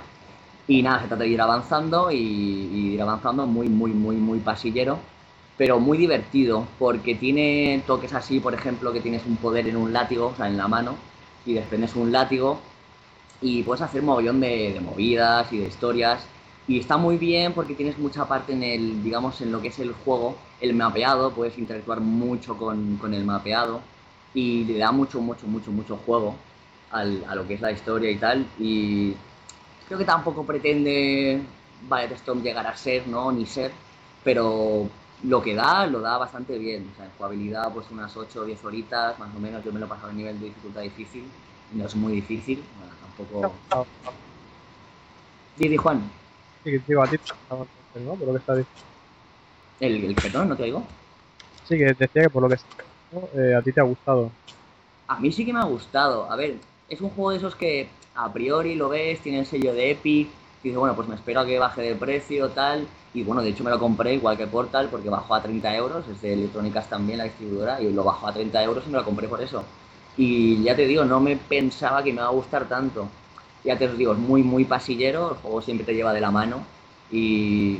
Pero bueno, el, el- el rollito ese que le da el rollo de- de- del puño y tal, y que tienes tus poderes, y luego el abanico de armas tampoco es que sea muy amplio, es el mismo de siempre, tienes escopeta, tienes pistola, tienes francotirador, luego tienes un arma, por ejemplo, que disparas una especie de bolas que van con una cadena y, cuando disparas a un enemigo lo atas y lo apretas otro gatillo lo haces estallar. Luego cada arma también tiene, digamos, una especie de, disparo secundario, que es muchísimo más potente. Y, y nada, tú eso- todo eso lo consigues conforme vas avanzando. Hay unas cápsulas que tú, pues, cada vez que haces diferentes tipos de, de matanzas, te va dando puntos. Eso es lo muy bueno que tiene el juego, que tiene una especie de, de puntuaciones diferentes. Es decir, tú puedes coger a un enemigo con el látigo, te lo atraes hacia ti, le das una patada, por ejemplo, lo echas a unos pinchos. Pues si lo, lo metes dentro de los pinchos, pues es una puntuación, luego después coger a otro y hacerle otro tipo de historia. Y yo creo que en ese aspecto es un juego que lo hace divertido eso en sí. Porque en verdad es un FPS más, es un juego en primera persona de disparar y de disparar a saco. O sea, si llevas jugando una temporada que no sabes a qué jugar, te lo pones y, y la verdad que distrae, distrae y, y es bastante, bastante, bastante ameno. Sí, ¿no? Tiene, tiene ese punto que le da, le da subidilla, ¿no? Sí, sí. Ya os digo, no, no pretende ser, pero, pero la verdad que yo me esperaba bastante menos y, y me, y me ha gustado bastante. Y bueno, hago igual corto o no corto, pues 8 o 10 horitas, que es lo típico de, de hoy en día. Y bueno, tienes lo que es la campaña, que es ya 8 o 10 horitas. Luego tienes el multijugador, que lo he podido probar poco, pero también porque lo he probado y bueno, me ha parecido un poco lamentable. Es- se basa en básicamente lo mismo. Y luego tiene un modo que sí que es bastante más interesante, aparte de la campaña, que son flashbacks, ¿no? que tú digamos que haces trocitos de mapeado en lo que te empiezan a salir personajes y personajes y personajes y pues una especie de horda de software y ahí sí que te da más opción sobre todo el- lo que se decía del látigo, que puedes hacer muchísimas más historias con, con lo que es el escenario y puedes interactuar con él y lo hace bastante, bastante agradable, ya, ya os digo, me ha parecido bastante bien, recomendable, sí. Pre- y más a un precio de, de 30 euros que está aquí en España está, está muy bien. El juego se llevó, el juego se llevó muy buenas críticas. eh, Cookie, por lo que me ha dicho, es un, un juego muy sólido. De todas maneras, el, el- el modo multi es, es solo co- eh, cooperativo, ¿verdad? No, el, el multijugador es solo multijugador. Luego tienes lo de Flashback, que creo que sí que lo puedes jugar con, en cooperativo. En cooperativo. Pero hay multijugador competitivo. No, creo que no. Creo que no. no, no lo, ya os digo que no lo he probado mucho, pero creo que no. Creo que no. Pero bueno, es una lástima, la verdad, porque como os decía, siempre, siempre en el juego, desde que empiezas hasta que lo terminas, siempre vas como mínimo como con dos personajes. Lo máximo que puede ser son tres. Y es una lástima que no se pudiera haber hecho en cooperativo, porque verdad el juego yo creo que sí que se podía haber hecho y le podía haber dado más, más ventajas. Más ventajas. Pero bueno, mira, decisiones de, de la compañía, en, en este caso, lo que sea. Y qué más agradecer, pues lo que, lo que decía, que es un soplo de, de aire, de aire fresco en los FPS. Y creo que luego el día de mañana se, se, se hablará bastante bien de este juego por- porque creo que ha pasado un poco así con, sin pena ni gloria y no ha hecho mucho ruido. Y lo que decía mi primo, que creo que esta mañana me, me metía en Metacritic y tiene 85, 86, que no está, no está nada mal, la verdad. Y, y bueno, muchísima iluminación, el juego tiene una iluminación muy, muy mágica, para mí muy, muy bien hecha. Así como, por ejemplo, estamos acostumbrados a los Gears of War, que son más oscuros, con más iluminación, más, más colores más oscuros. Este no, este es mucho más mundo abierto, está ambientado en el año 200.000, ¿sabes? Que es una nave súper gigante. Y, y bueno, y es lo que os digo, es un juego muy, muy pasillero, pero que es, es entretenido. Creo que por el precio que tiene vale, vale la pena. Recomendable. Sí, sí, la verdad es que sí. Para, ya os digo, 30 euritos, sí, yo sí que me lo compraría. Y creo que este, creo que este, no, no me hagáis mucho caso, pero creo que este si lo pillas en UK está en, está en inglés. También he leído por ahí comentarios de que si lo juegas en inglés y tal, las voces están mucho mejor hechas. Yo tampoco he tenido mucha queja, la verdad. Lo juegas en castellano, tiene un guion así muy ácido, muy así que este tío suelta muchísimas barbaridades y tal. Yo, No sé cómo será jugarlo en inglés, pero bueno, en castellano os digo que bastante bien. o sea. yo creo que también este tipo de juego tampoco habrá que preocuparse mucho del idioma. O sea, quiero decir, para pegar cuatro tiros tampoco creo que, que haya que entender mucho. Tiene una historia así que, que haya que prestar atención. Claro, es que es eso, es un juego de tiros a saco, de, de frenesí a saco. Y, bueno, ya, no sé, es que tampoco lo que, lo que decía desde el principio es que no pretende ser más allá, ¿no? Luego copia, bueno, copia, a ver, y por ejemplo el sniper, cuando tú tiras un- una bala con el sniper, sale la- el efecto ese, por ejemplo, con el, ¿cómo se llama? Alhambra, 1925. Eh, el juego este que es, que es de, de francotiradores, sale la, la bala y tú ves como la bala va avanzando y luego la bala la puedes ir modificando, ¿no? Y cada arma, como os decía, tiene su, su segundo disparo. Por ejemplo, con el franco, si quieres hacer esa, ¿no? Pues esa, esa segunda bala que es más potente, tú disparas la bala y cuando estás cerca de los enemigos, apretas otro botón y explota la bala y todo lo que está alrededor, pues lo, revientas. Y bueno, está, yo creo que está bastante bien. O sea, no tenía mucha fe, la verdad, pero ha estado bastante, bastante divertido. Sobre todo divertido, que yo creo que un videojuego hoy por hoy, a mí por lo menos me gustan así los FPS y tal, me ha parecido un soplo de aire fresco bastante bueno. Y la verdad que no sé por qué tampoco se ha vendido mucho, pero bueno. ¿Y qué más? Pues así por encima, pues ya poquito más. Escuchar, pues lo mismo de siempre, aquí con mi primo Game Over, sí o sí, fan de Game Over también desde hace muchísimos años, a vosotros, a Conexiones de un Jugador. Recomendar que participó, creo que fue Pablo y Salva, al podcast de El Microondas, que desde que los escuché, o sea, me he hecho fan, o sea, me parecen buenísimos. Aparte ahora están grabando, bueno, hacen el programa en un estudio y tal en directo y no en una casa como lo hacían antes. Y... Sí, sí. No, sí, decía que sí. Estuvieron el, el otro día, bueno, no sé exactamente qué programa era, pero sí estuvieron de invitados eh, Pablo y Salva. Sí, lo, lo escuché por eso, porque no sé si lo leí en el foro y tal, y me lo bajé. Digo, "Ah, esto de microondas, ¿qué es? Y me lo bajé. Y es un programita muy divertido, o sea, muy ameno y sobre todo con gente joven y con unas ideas disparatadas y, y muy, muy alocado. Sí, ¿De, de- de qué va el microondas? Perdón. Pues te salen, son como unos amigos, son un montón de amigos que se juntan en una casa, se, bueno, se juntaban, se juntan en un programa, y bueno, pues digamos que tienes apartado de noticias, tienes apartado de cosas raras, de música, pues como he dicho, pues invitan a gente como conferencias de un jugador y tal, y sobre todo es el humor, el humor que tiene ese tan ácido y tan, tan disparatado, que yo creo que por hoy en la radio no, no, por no había escuchado nada así, y ya os digo, los recomiendo porque me parecen muy, me parecen muy buenos los tíos, me parecen muy buenos. muy bien. Pues, ¿alguna cosa más que declarar? Pues de podcast, poco más, de videojuegos, como he dicho, nada más. Bueno, pues cuando hablé de, de Portal 2, que ya comenté que no, no me había acabado Portal, bueno, el Portal 1 me lo puse y me lo acabé en 10 minutos, me estaba atascado y la primera me lo pasé. y, y nada, y poco más. Y, y ya os digo que, que poquito, poquito tiempo. Bueno, estoy bebiendo una cervecita 1925. Bueno, una, no, dos ya o tres, no sé cuántas van ya. Y. Coca-Cola Coca-Cola no, Fran, Coca-Cola no. Oye, ¿cu- ¿cuántas van en total? Porque a, a mí me consta que antes de empezar ya os estabais, os estabais, estabais haciendo ya la tarea. Amenizando la espera. Eh, puedo dar fe que Cookie ha bebido cerveza, ¿eh? Llevamos desde las 7 y media de la tarde, bueno, son las 10 menos cuarto de la noche, o sea que podéis imaginaros más o menos lo, lo- lo que llevamos bebido. Pero bueno, yo di- lo dije, o sea, soy honesto y voy a ver una Coca-Cola porque es el primer programa y, y acojonado un poquito. No, muy bien. muy bien. No, de, to- de todas formas, yo creo que, que podemos dar la absolución ya. ¿Sí? Vale, bien, bien. Pues Junco, agrégame al live. Ahora mismo te agrego. Pero si Juan te da el perdón, yo te agrego. Si Juan no te da el perdón, yo no te agrego. Venga, va, sí, agrégalo. va. Yo, por mí, Agregado. Y a la PlayStation Nuevo también, que me borraste también. eh, por Dios. y el número del teléfono del móvil lo borré también. Ya ni me envía tweets ni nada, esto no puede ser. Joder, quita- la, la orden de alejamiento, quítasela también, hombre. Dentro de poco salimos aquí en sucesos. Y nada, ya os digo, o sea, pues Ballet Storm lo recomiendo, me ha gustado bastante, a 30 euros creo que es un juego muy recomendable, que la gente que lo juegue y tal, sobre todo si quieres un poco de estresarse y tal, me parece una, una opción muy buena y sobre todo diferente a todo lo que hay en FP. Y de podcast, pues lo que he dicho, o sea, básicamente últimamente solo escucho eso. Ah, bueno, y Blade FM también, que, que lo sigo hace muchos años y tal. Y poco más. Y de música, pues como igual que mi primo Incus, también fan desde pequeñitos. Y pues Sober, Russian Red, hasta Frank Sinatra, o sea que escucho de todo. Y, y- radio también, radio que me gusta mucho la radio y informarme y todo. Y poco más, yo ya hoy doy poco la brasa. Pues muy bien, chavales. Pues bueno, oye, yo creo que han sido 30 segundos, porque vamos, han sido 15 por cabeza.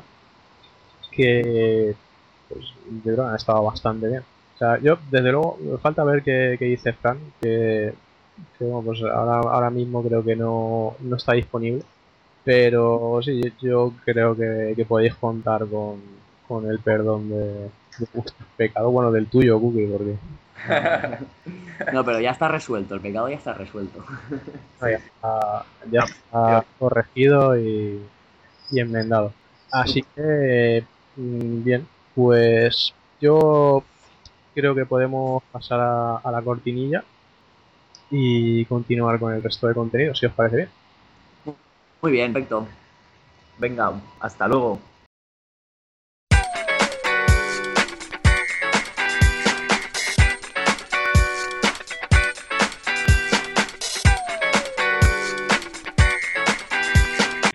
Hola Rubillo, muy buenas, ¿qué tal?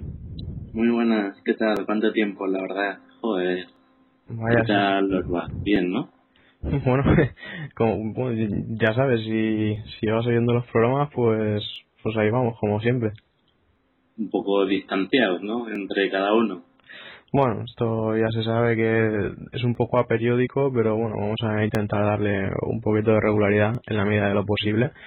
Y bueno, pues lo que es bueno tenerte otra vez aquí de vuelta, que ya hace bastante tiempo, eh, la última vez que viniste.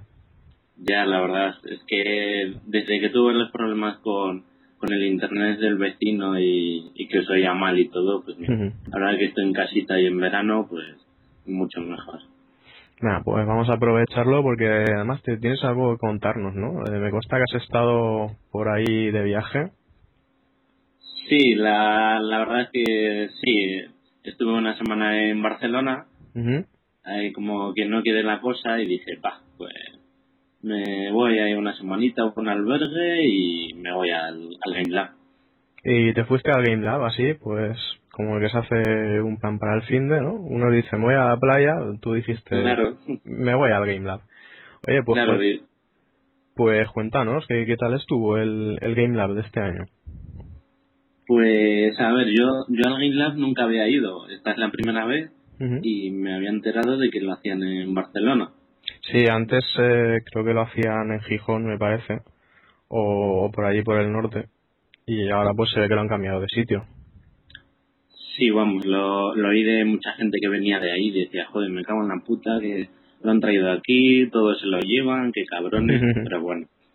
Pero bueno, esto tiene que evolucionar, que es lo que decía el director, y pues qué menos que Barcelona para que venga toda la gente reconocida aquí, si no, vamos. Muy bien, pues nada, cuéntanos, cuéntanos tus impresiones, ¿cómo lo viste aquello? Mm, Vale, vale. Pues eh, Barcelona, pues era la primera vez que iba. Eh, a ver, el Game Lab lo hicieron en, en la Plaza de las Arenas, que era antes una plaza de toros y la han reformado, lo han tirado y ahora es un, pues un centro comercial. Sí, Y nada, pues llegué a Barcelona el... mm, creo que era el, el martes por la noche, ocho horas de bus desde, desde Burgos, hay ocho horas en el bus. Y llegué a un albergue y que me atendieron en inglés, un poco raro, pero bueno. Eh, estaba lleno de guiris, pero me tocó en una habitación con cinco finlandesas. Ah, Así bueno. que no me pues, quejo. No, no, ni, ni tan mal, oye. Y nada, muy bien. Y después de salir un poco el primer día con el dueño y las finlandesas para ir de fiesta, que volvimos bastante tarde, a las 4 y tal, pues al día siguiente levántate un poco con resaca tal y hay a prisas para llegar al Game Lab. Y pues de esto de que estaba en la Plaza de España. Espera un segundo, con la garganta seca. Ah, Una cervecita. por supuesto, por supuesto. Y, y pues nada, eh, fui a, a la Plaza España, que era donde estaba esto, y preguntando a la gente, porque vamos, el Lab desde fuera no estaba muy, muy bien puesto por donde había que ir. Y subo escaleras y estaba arriba del todo. En la cúpula, había una cúpula de madera y Sí. ahí pues, pues había una cola inmensa, igual de... Pues hice la cola y tardé una hora en entrar. Y pues había las típicas azafatas ahí guapitas, Ujú. monas todas, y me dieron, dije, oye, la acreditación, y me dijo, no, que esta fila es para, para comprar la entrada. Y yo, me cago en todo, aquí una hora haciendo cola para nada. Pero O sea que, hay que había que hacer cola para la entrada y luego cola para entrar. Sí, había una cola que no la habían dicho, para si ya habías comprado la entrada previamente, Sí. pues ibas a un lado y te daban ya pues la tarjetita que te la colgabas en el cuello y vas por ahí tan feliz. ¿Y tanta gente había, Rubillo, como para hacer una hora de cola? Pues, a ver, eh, entre media hora o, o una hora estuve, no lo cronometré, pero vamos, más de media hora sí. Porque llegué a las 10 y igual, sí, échale 40, 50 minutos, sí, sí que había bastante gente. Porque además luego la gente podía entrar eh, pagando 3 euros y yo compré la de las charlas que era pagando 50 euros. Me merecía la pena porque, oye, iba a ver a gente y charlas importantes. Ah, claro, siempre es interesante. Y una vez entras dentro, ¿qué es lo que ves? Pues al principio había las típicas zonas donde te dicen, oye, toma panfletos si quieres estudiar en nuestra universidad, eh, para estudiar animación o creación de videojuegos, pues todas las escuelas privadas y tal. Eh, en una me lo dieron y les dije, vale, bien.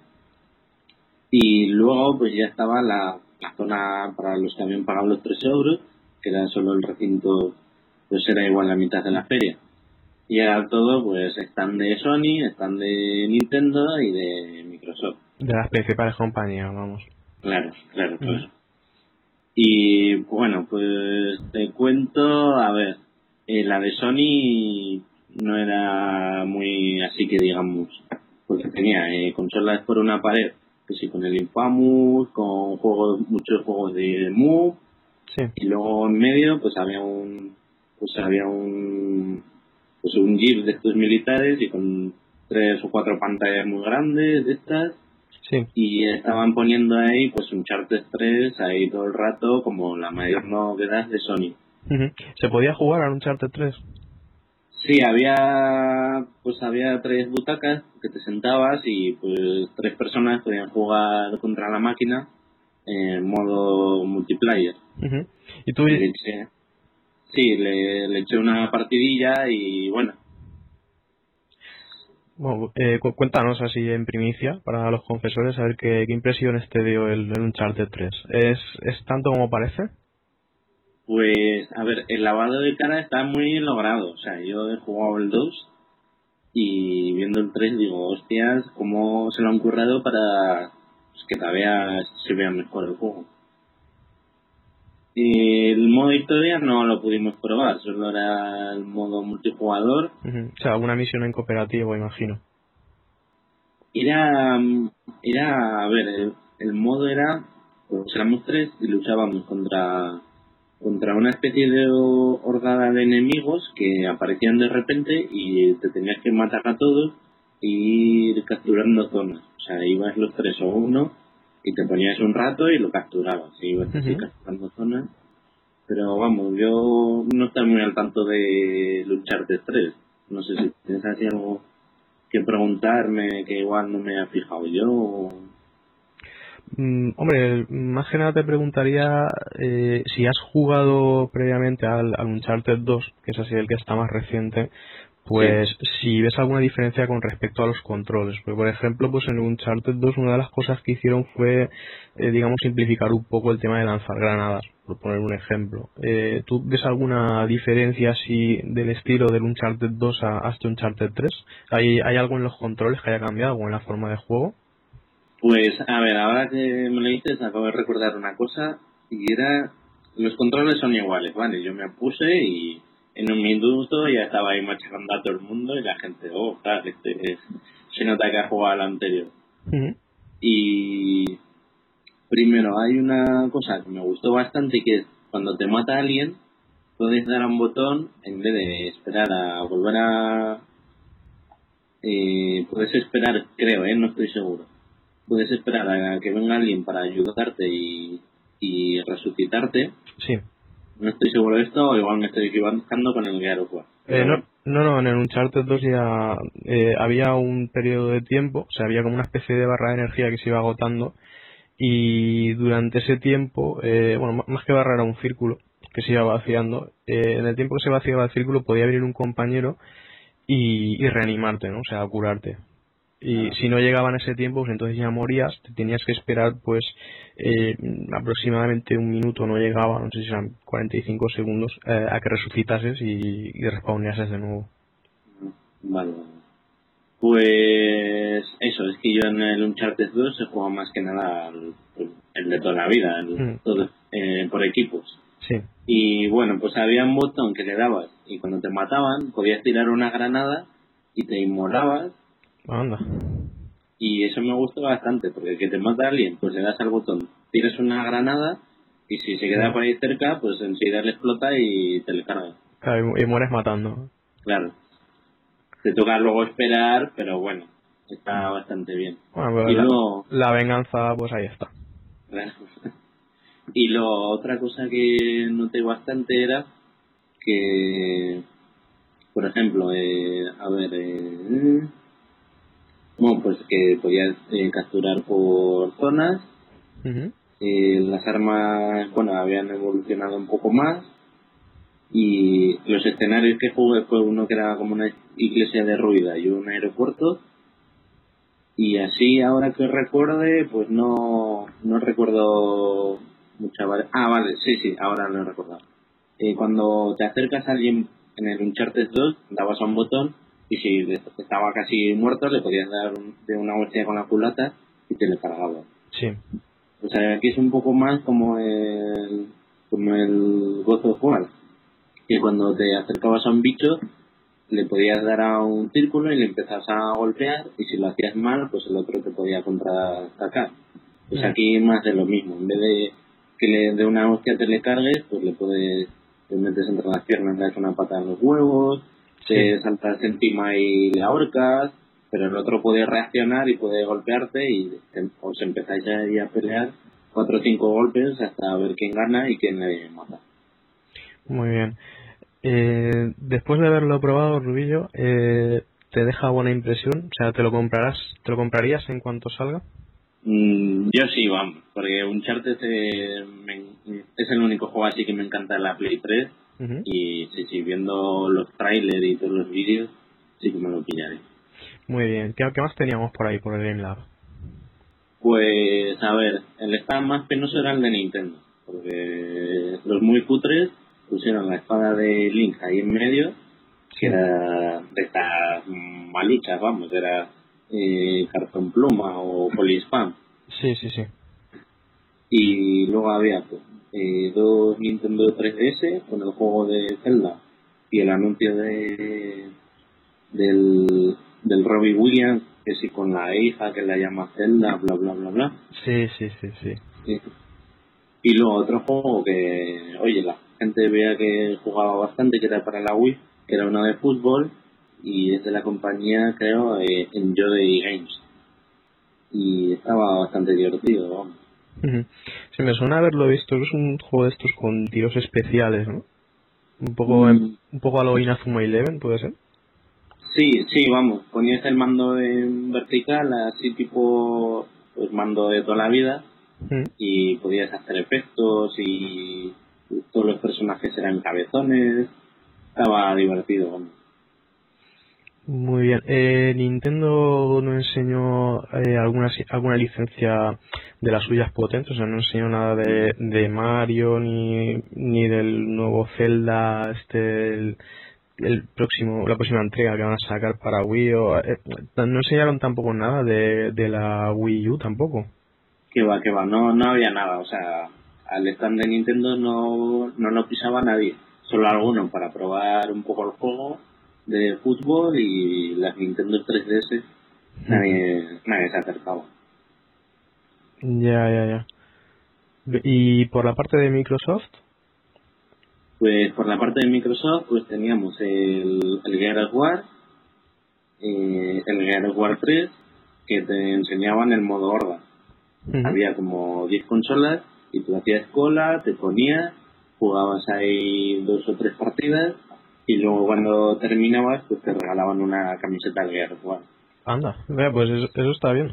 Sí, sí, sí, sí. Hay mucha gente, pues claro, repetía y venga, me voy a jugar 5 o 10 veces para sacar camisetas a, a todos mis amigos. Hombre, a ver, detrás la partidita y encima tener una camiseta.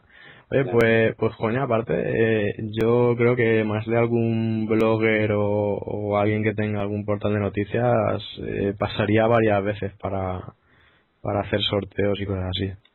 Sí, sí, sí. Y el, el modo horda estaba bien. No sé si le, alguien habrá jugado o no. Era. Bueno, lo explico, ¿no? Por si no sabéis alguien de qué va. Y creo que hay tráiler y todo. Pero empieza la partida y pues antes de que vengan los enemigos tienes que ir poniendo, comprando pues igual igual cebos o máquinas para que disparen a los enemigos, torretas y les vas mejorando y cuando el equipo se gasta el dinero pues empieza una horda. Se le carga, pues viene otra, otra y vas pasando como, como niveles. Y esto va bastante divertido, la verdad. Muy bien. ¿Había algún otro modo de juego disponible? ¿Solo estaba el modo horda? Solo, solo el modo horda. ¿Tú has jugado a las anteriores Gears of War? Eh, nunca, la verdad es que es que yo casi nunca he, he tocado una Xbox. O sea, este ha sido tu primer contacto con la franquicia, ¿no? Sí, sí, sí, sí. ¿Y qué tal ha sido? ¿Cómo lo has visto? ¿Te ha gustado? ¿Te has dicho necesito este juego? O... Pues al principio iba con muchas ganas de diciendo, pues debe ser del típico que juegas y ya le quiero al instante. Pero después de haber conocido anteriormente el Uncharted, pues Sí. ya no sé, no sé cuál vino antes, pero como que le tengo más cariño al Uncharted. Muy bien, muy bien. ¿Alguna cosilla más en el stand de Microsoft? Pues había eh, varias Kinect, eh, pues típico, con el juego de tenis, el juego de lanchas para saltar, luego había otro para bailar y, y pues eso era todo. Todo el mundo iba al Kinect porque como es lo más casual, Ujú. ahí estaba todo el mundo. Claro, es un poco, pues, lo que más gracia haría a lo mejor a... Claro. Eh, porque mm, se me viene a la mente así ahora mismo un aspecto. eh, por lo general, los visitantes que había en el Game Lab, eh, más o menos de qué perfil era. O sea, ¿había mucho desarrollador o era más bien en plan eh, gente que iba por curiosidad con... Pues no sé, por lo típico que puede ser pues ir coger a los niños, ¿no? Un día que te vas con la familia, ir por ahí a hacer la visita. ¿Tú cómo, cómo lo viste? Pues yo lo vi muy familiar, la verdad. Me gustó bastante porque en la mitad de una feria estaba ahí la gente en las conferencias y en el resto, pues igual vi en la cola ahí pues abuelitos con los niños, la madre con la sillita, eh, un grupo de chavales igual de 15 años, pues, para pasar el día y estar ahí un rato viendo la feria y jugando y viendo todo. Muy bien, muy bien. Oye, y aparte de, de los stands de, de las tres compañías grandes, eh, ¿había alguna desarrolladora que, que tuviese su stand, algo pues tipo Electronic Arts o Activision o alguna de estas? Pues, a ver, eh, luego había casetas pequeñitas, había pues eh, varios juegos, por ejemplo, para los programas de la tele, había otro con el Basket Dudes, que es un juego Sí. de ba- baloncesto que se ha anunciado bastante. Luego había otro stand de traducción de videojuegos, otro de Ubisoft, que pues estaban ahí pues, por si querías hablar de negocios y tal. Sí, sí, para, digamos, un poco hacer de, mm, de relaciones públicas, ¿no? Por así decirlo. Sí, sí. Mm. otro de AutoCAD, Autodesk, 3ds Max, y luego había eh, dos que iba mucha gente, que uno era el stand de pues un helicóptero que anuncian bastante, que tiene como cuatro hélices, y Sí. le puedes manejar con el iPod, y otro que es de un videojuego que han metido mucha campaña este año, que se llama Zombies and Beer, o creo que se llama así. Zombies and Beer. Bueno, Sí. es- ese título lo puede convertir en un clásico instantáneo en, en Confesiones de un jugador. Há- Háblanos un poquito, ¿lo pudiste ver, el, el Zombies and Beer este? Eh, mm, no lo pude ver mucho porque como no me dan los zombies, pues oye. Luego vi que daban cervezas y dije, bueno, esto igual Bueno, pues-. Pues una cosa por otra, ¿no? O sea, si no Claro, te gusta claro. el tema zombies, pues está el tema cerveza. Oye, pues... Lo, lo que pude ver es que había una chica muy mona por detrás, porque decía, hostia, oh, qué cuerpazo tiene. Y luego cuando se da la vuelta, pues era una zombie con media cabeza arrancada, la boca abierta, sangrando por todos los lados y yo mía. me alejo. Como la vida real. Sí, sí, sí. Hay Bueno. por ahí, hay por ahí fotos con- haciendo, saliendo la zombie esta con mogollón de gente por ahí. Madre mía. Bueno, oye, pues, pues este me lo voy a apuntar, el Zombies and Beer. Pues eh, creo... ¿Sí? Sí, creo, creo que va... mm, me lo voy a apuntar porque creo que igual va a merecer la pena buscar algo sobre él. Solo, solo por el nombre Ya. me parece que... Sí, que, que lo va a petar aquí, vamos. Sí, sí, ya sí. veo al resto de la piña cuando vuelvan a grabar, dirán, hostia, hay que probarlo. Oye, ¿te has seguido la zombie hasta casa o qué? Eh, no, no, no, no, no huí de ella. Es que, es que he oído unos ruidos por ahí digo, bueno, está aquí la, Ah, no, la no. del Game Lab. no, no, no. Venga. Pues, a ver qué más. Eh, es que solo te he contado el tema del stand. Luego ya me queda lo, lo tocho, lo profesional. Muy bien, pues, pues podemos pasar a, a ese aspecto más profesional que comentas, ¿no? Has, has comentado antes que hacían conferencias y charlas, pues sí, podrías hablar un poquito de ello. Vale. Pues, bueno, pues conocí a ciertas personas, porque ya que fui, vamos a conocer gente. Y gracias a Twitter, que lo recomiendo a todo el mundo que se lo haga, pues ahí me encontré con Nine, no sé si le conocéis. Sí, eh, Ramón Nafria, ¿no? Que creo que es el, el presidente del, del DOIT. Sí, sí, sí, sí. Y pues como hablamos mucho por Twitter, pues le conocí, me, nos presentamos, me presento a Mr. Pengo, a Torben Flow, que son de, de Videoshock. Ujú. Luego también conocí a los de Devil's Game, que también hablamos mucho por Twitter y son muy majos. Y pues ahí Nike, que es un figura y controla un montón, pues presentándome gente. Ah, pues estos hacen tal. Estos son de tal estudio, estos son de, de tal empresa. Y, y muy muy bien, vamos. Luego, luego era con los que me iba por ahí de cervezas hasta las 3 o 4 de la mañana, todos los días. Muy bien, muy bien. Y pues a ver, eh, luego ya eh, se acababan los stands y tú ibas con una tarjetita y una zapata que estaba buenísima, que parecía rosa, pues te decía, vale, puede pasar. Y ahí había eh, la zona de periodismo y luego dos zonas, dos congresos para, para ir a todas las conferencias que pues, tú dejabas el DNI, te daban unos cascos y una zapata y podías oír todas las conferencias en español, inglés o, o francés, creo. O sea, que por, por problema de idioma no había, que te lo traducían en el instante. Y aquí pues ya pues ya voy a hablar de todas las conferencias que estuve, porque había un montón, porque dura tres días, pero, pero fui a las que más o menos me interesaron. Y pues a ver, eh, la primera que fui, que me senté ahí en primera fila, eh, justo miro para adelante y, y veo a Miguel Bosé y digo, ¿qué coño hace aquí Miguel Bosé? Miguel Bosé, bueno, sí, creo, Sí, sí, sí. que creo que es la pregunta que, que a todo el mundo le pasa por la cabeza, vamos. Y, pues nada, el tío había ido ahí para hablar de cultura y el mundo digital. Y estaba pues Miguel Bosé, luego Gonzo Suárez, que era el creador del Comandos, y un escritor que lo tengo aquí apuntado que se llama Juan José Millán. Sí, Juan José Millas. Sí. Y pues nada, hay una charla de 50 minutitos, pues hablando, a ver, hablaron mucho, pero luego yo, yo no me quedé con nada, la verdad. Porque se enrollaban, hablaban del cine, luego la literatura, de la música, de los videojuegos, pero no me sacaron nada de decir, coño, vale, buena idea. Tienen algo... Iban un poco, pues envían el bosé para pedir dinero, para pedir trabajo, para... Sí, sí. Un poco a lo suyo, vamos. Sí, para pedir, oye, necesitamos unir los videojuegos con la industria de la música para levantar el país, que nos interesa bastante que estemos unidos. Claro, claro. Y, y vengo para ver si me dais trabajo, que creo que podemos aportar bastante los músicos. Y luego estaba por otro lado el, el de Jarabe de Palo, por ahí sentado. Y para rematar la faena nos pusieron un vídeo de Alejandro Sanz en directo. Ahí un vídeo que había grabado sí, por el proyector.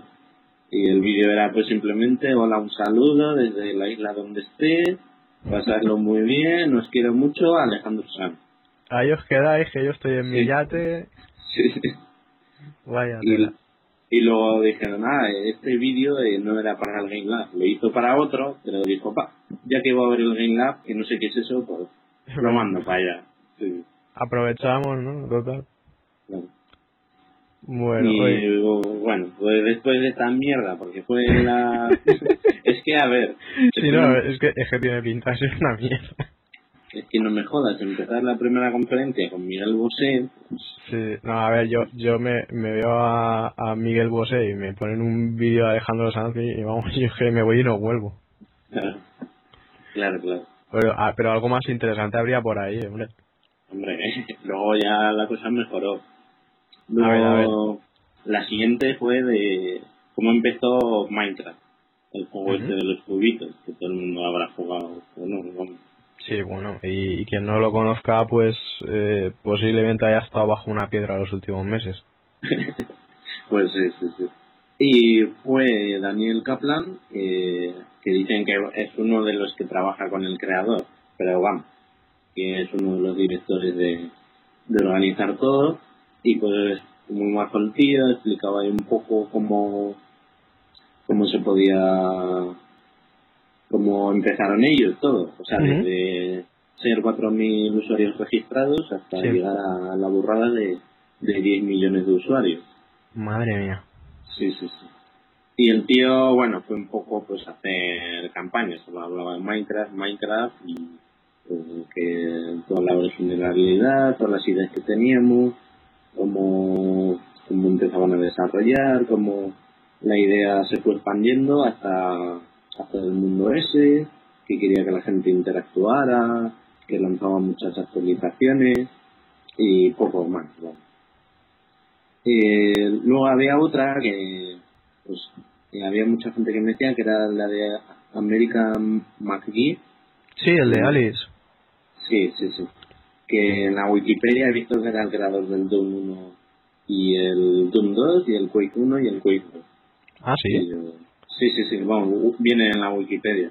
Creador o que ha trabajado en estos juegos, vamos. Hombre, Yo me inclino más por lo segundo, Sí. porque yo de creadores pues siempre he tenido a, a Sí. Romero, por lo Claro, menos en cuanto, por lo menos en cuanto al Doom. Sí, sí, sí. No, este ponía que había trabajado, había programado, había creado niveles. Bueno, que participó. Sí, sí, sí. Ese no vino, lo cancelaron. Y luego el siguiente que vi fue el de Daniel Sánchez Crespo, que es el creador de Invisimal, el que tiene la des- el equipo de Novarama. Sí. Y la verdad es que el tío me fascinó la charla que dio, porque el tío sabe vender, pero de puta madre. Eh, nos habló de Invisimal 3, de las bondades que tenía y, y luego ya eh, a la parte que llegué yo fue la de presentó una exclusiva que era el próximo juego que estaban haciendo que era Reality Fighter Sí. y iba pues de que él decía a ver eh, nosotros trabajamos para que nos gusta cumplir los sueños de los demás eso es lo que nos interesa y los chavalillos siempre nos decían oye queremos poder pelear eh, pelear entre amigos pero Sí. a mí me gustaría no manejar un personaje, sino yo ser el héroe. Claro, o sea, el ser uno mismo, el personaje. Claro. Y entonces, pues, eh, nos enseñó una flipada de motor gráfico en que tú cogías eh, la PSP, te hacías una foto de la cara y te lo convertía en 3D. Y el pavo sonreía, lloraba, se cabreaba, de todo. Este juego, si no me equivoco, usaba funciones también de realidad, de realidad aumentada, ¿verdad? Eh, sí, sí, sí. Que ponías unas cartas y lo enfocabas y te salía un bicho y lo podías girar y todo. Es un poco como el de la Play 3, este que es también el P no sé qué, que es una, un Furby o algo de eso. Sí, el iPad. Mm. Es, es, es. Y pues nos enseñó que le podíamos poner, pues el hizo, se puso a él y se puso una peluca, eh, unos pantalones de cowboy, se ponía gordito, luego dijo, eh, pues de arma quiero un- una barra de estas para amasar pan. Y mi vehículo de transporte pues va a ser un carro de la compra. Vamos, que tenía una burrada de cosas para hacer y dijo que tenía pues igual 4 billones de combinaciones para crear tu propio superhéroe y, una Caramba. sí, sí, Eh, una burrada. ¿Dijo algo de si se podía crear contenido? Eh, mm, no estoy seguro, porque vamos, eh, fue una exclusiva y tampoco habló, habló bien, pero Mm. no habló No, no entró en profundidad tampoco. eh. claro. Pero vamos, lo pintó muy bien y la verdad es que este tío eh, me encantó cómo habla, la pasión que le pone y, y que es muy, vamos, le ves y, y todo lo que te dice, pues dice, vale, di lo que quieras que te lo compro. Sí, sí, sí. Oh, muy, Sí, sí. muy interesante, la verdad. Sí, sí, sí. Eh, luego, eh, ya para terminar el miércoles, hubo otra de que era la más interesante casi, que era la, la del creador de EA y Ajá. Ha- eh, Hacking, Keith Hawkins, sí, sí. Hawkins, sí. y pues nada, este tío, además de que yo, joder, para la edad que tendrá, se lo ve más joven que, que la hostia, porque le veías ahí casi joven, sin arrugas, y yo creo que tendrá, no sé si 50 o 60 años, pero ahí parecía que tenía 30. Caramba. Y el tío estuvo mucho, pues dijo que ahora tiene una campaña que se llama Digital Chocolate, y, y pues que ahora se dedica a crear juegos para, para Facebook y para que pasa de los móviles, pasa de, de las videoconsolas y que dice que ahora lo mejor es internet, porque es gratis y puedes crear eh, el contenido que te dé la gana, puede acceder a todo el mundo que quiera y tú solo vas a ganar dinero pues igual a Facebook pues porque te pagan por, por tráfico. Ya, ya. Y estuvo gracioso porque me senté al lado de los trabajadores con él y yo preguntándoles, oye, ¿este tío quién es? Que es que no sé quién es. Y me, y me decían, ah, pues trabajamos para él. Y yo, gracias. Sí. Y bueno, luego el miércoles tuvimos una cena VIP de 50 euros que pensaba que iba a ir, pues, los, gordos que venían a la feria. Y, Ah, ah, y nada, no fue nadie, no. me senté ahí con siete desconocidos y nos presentamos y bien. Pero de gente así conocida, pues, no había nadie. Ujú. Esto era, eh, digamos, para los para los profesionales, ¿no? Sea, Sí, porque- sí, o sea, Porque tú ibas también eh, como profesional, ¿no? Tú, tú te dedicas a- al diseño. bueno, eh, sí, eh, a ratos libres sí, sí, sí. O sea, he hecho diseño gráfico, pero acabé algo de informática y pues sí que me gustaría retomarlo. Y sí, fui con esa idea. Y pues nada, el miércoles emborrachándonos con el Nael, todo su panda que me presentó, desde Devil Game. Y bueno, pues el jueves me levanté con resaca y otra vez. Y pues ahí ya vino lo, lo gordo, que ya pues fui a menos conferencias, porque ya solo había tres o cuatro. Y pues el jueves ya había networking, que te sientas con el portátil, presentas trabajos Sí. la gente pues te dice, ah, me interesa o no. Eh, Un poco paseas currículum por ahí, ¿no? Claro, claro. Me senté un poquitín, no estuvo mal. Y lu- luego vino el grande, vamos, el, Peter Molineux. Hombre, Mr. Hyde. Sí, sí, sí. sí. Vino ahí, le su- subió por las escaleras y yo que tenía ahí una, cam- una camiseta negra, pues con un rotulador plateado le dije, oye, Peter, por favor, eh, fírmame la camiseta. y el tío ah, sí, sí, y el tío muy tranquilo ahí me firmó, y yo súper feliz, luego me hice una foto con él, que ya os lo pondré por los foros, y la verdad es que el tío muy simpático, muy tranquilo con la gente, con sus fans, y la conferencia suya eh, estuvo muy bien, porque hablaba un poco de sus orígenes, de, de qué le inspiraba todo, pues igual eh, pues igual de pequeño quería educar a un hámster para que se subiese al hombro y le ponía circuitos y todo y Al le hámster. salió sí sí al hámster le salió mal eh, Sí, estuvo- bueno, es lo que tienen los sí, que- sí. estuvo un mes sin limpiarle en la jaula se le murió Joder. y luego también le gustaban las hormigas bastante y por ejemplo ahí pues de ahí le vino la idea para el, el black and white Que era en el que de ellos y estuvo muy bien porque hablaba de su hijo de que le gustaba a su hijo las hormigas que le gustan los videojuegos que juega que toda la fantasía que tiene lo traslada a los videojuegos y luego nos puso con ahí para más hincapié pues el Fable 3 con Kinect y ahí hablando de todas las bondades que tenía Sí. Ahí. Hombre, Y ¿cómo- diciendo- ¿cómo no? Y diciendo, oh, eh, aquí tenéis el caballo y con el Kinect podéis coger ahí eh, las cuerdas, los rieles y, y atizarle más, menos para que ande. Y él decía, eh, va a tener sentimientos del caballo, le vas a poder acariciar, criar desde que es pequeño hasta que muera, eh, va a ser como que vives con él, como que es de verdad, y ya todo el mundo, este ya está, ya está un poco, se le va. Sí, no sé. Sí, sí, sí. Se, se le escapa la pinza. al- Sí, sí, la verdad es Molines. que es un- Pero muy majo. Ujú. Y luego el jueves por la noche no había más cosas y hubo la cuarta gala de premios de que hacían ahí en, la- en Game Lab a desarrolladores.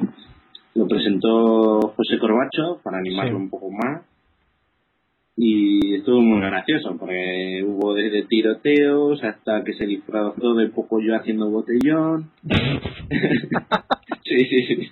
Eh, sí, sí, sí. Y esto sin contar que estaba ahí el Hideo Kojima y el Cliffy ahí viéndolo todo. Y que le traducían ahí, pues yo creo que no se enteraron de nada porque como el corbacho no calla y va a hablar muy rápido, Sí. Luego se disfrazó del director de la academia, ahí poniéndole a parir, riéndose de todo.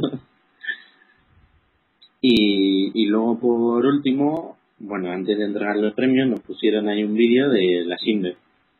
Toma. Primero Alejandro Sanz, luego la Sinde. Sí, y todo el mundo abucheándola y ella, ah, muchas gracias Hideo Kojima por venir a Barcelona, eso demuestra que nos apoyáis en la industria y, y que nos daba la bienvenida. Luego la entrega de premios, que fue un poco como vino Hideo Kojima, pues en casi todo salía Castlevania como nominado y casi todo se lo llevó Castlevania. Sí, Castlevania la partió porque si no he contado mal creo que fueron ocho premios, ¿no? Los que se llevó. Sí, sí, sí, sí. Era un poco bueno. Se nota ahí que como tal Kojima, pues claro, no le van a decir que te vas a casar sin ningún premio. pues. Mm, No, pero a, a Kojima le dieron uno, creo, a título personal. No Sí. sé, era. Ese, creo que es el premio de honor, puede ser. Sí, le dieron uno de reconocimiento por 24 años, así que llevaba. Claro. Y también. Mm. Y, Sí. Sí, no, eh, bueno, iba, iba a concretar un poco lo de lo de Castlevania, ¿no? Que se, se llevó eh, los ocho premios, entre ellos el, el del mejor juego, eh, que bueno, pues igual estaba, no sé si estaba muy cantado o no, si la gente pensaba que se iba a llevar tanto premio o no, pero vamos, yo creo que por lo menos el de el de mejor sonido, eh, mejor banda sonora, mejor dirección artística, yo creo que esos tenían ya el nombre de Castlevania ya grabado de hace meses. Sí, sí, sí. No, eh, eso es fijo, fijo. Pero la gente como que decía, "Mm, eh, la gente ve muy buenos gráficos, mucha gran producción, pero igual otros con menos equipo pues han hecho un juego de puta madre, pero no Claro. dar, pues venga, el premio de plata o algo así para reconocerle, venga, no estuvo mal. Claro, bueno, es la verdad es que están en otra liga también. Eh, Claro. Es verdad que hay equipos de programación, porque el software español, pues más o menos la mayoría se está dedicando un poquito a, a cosas así de, de juegos descargables, ¿no? Como el ejemplo de Akaoni Studios, ¿no? Que hicieron el, el no sé si se llama Panic in Zombieland. Ah, sí, sí, Panic Zombies o sí, es, eso, sí. Claro, entonces, claro, son cosas que no, no tienen ni de lejos el, el presupuesto de un Castlevania, pero que aún así yo creo que tampoco se, hay que quitarle mérito. O sea, yo, yo creo que Castlevania por lo menos el, el reconocimiento se lo, se lo ha sabido ganar Mercury Steam. Claro, claro. No, eso sí, eso sí. Pues luego le dieron eso, un premio a Peter Molineus y dijo que le encantaba mucho el premio, que le encantaba mucho Barcelona y que prometía que iba a venir todos los años a partir de ese día, todos los veranos a veranear a Barcelona. Muy bien, muy bien. Así que, y de Kojima, pues dijo, dijo que lo agradecía mucho, que en la universidad, cuando tenía 18, se apuntaba un año a español. Ahí, ahí todo el mundo como loco aplaudiéndole, bravo, tal, de todo. Luego dijo que, bueno, pues uno de, uno de los personajes suyos le había puesto el nombre de Gaudí, porque le gustaba mucho. Y también dijo que, que le había gustado mucho el trabajo que había hecho Castelbaña, siempre le ha encantado España y que quiere traer a España pues más, no solo Castelbaña, sino que quería hacer algo más, más gordo en España, igual montar Hombre. empresas o, o, o mover aquí el cotarro. yo. Pues muy bien, oye, a ver si, a ver si se anima a sacar la cosa adelante. Sí, sí, la verdad es que yo casi medio llorando, porque vamos.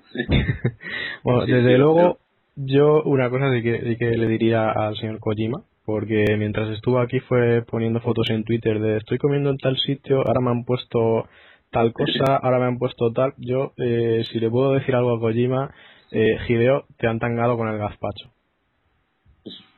Yo, Porque, no, eh, yo no lo pude ver, porque como no tenía Twitter en el móvil, pero cuéntame, ¿qué pasó? pues, eso, eso parecía de todo menos gazpacho y desde luego parecía excesivamente caro.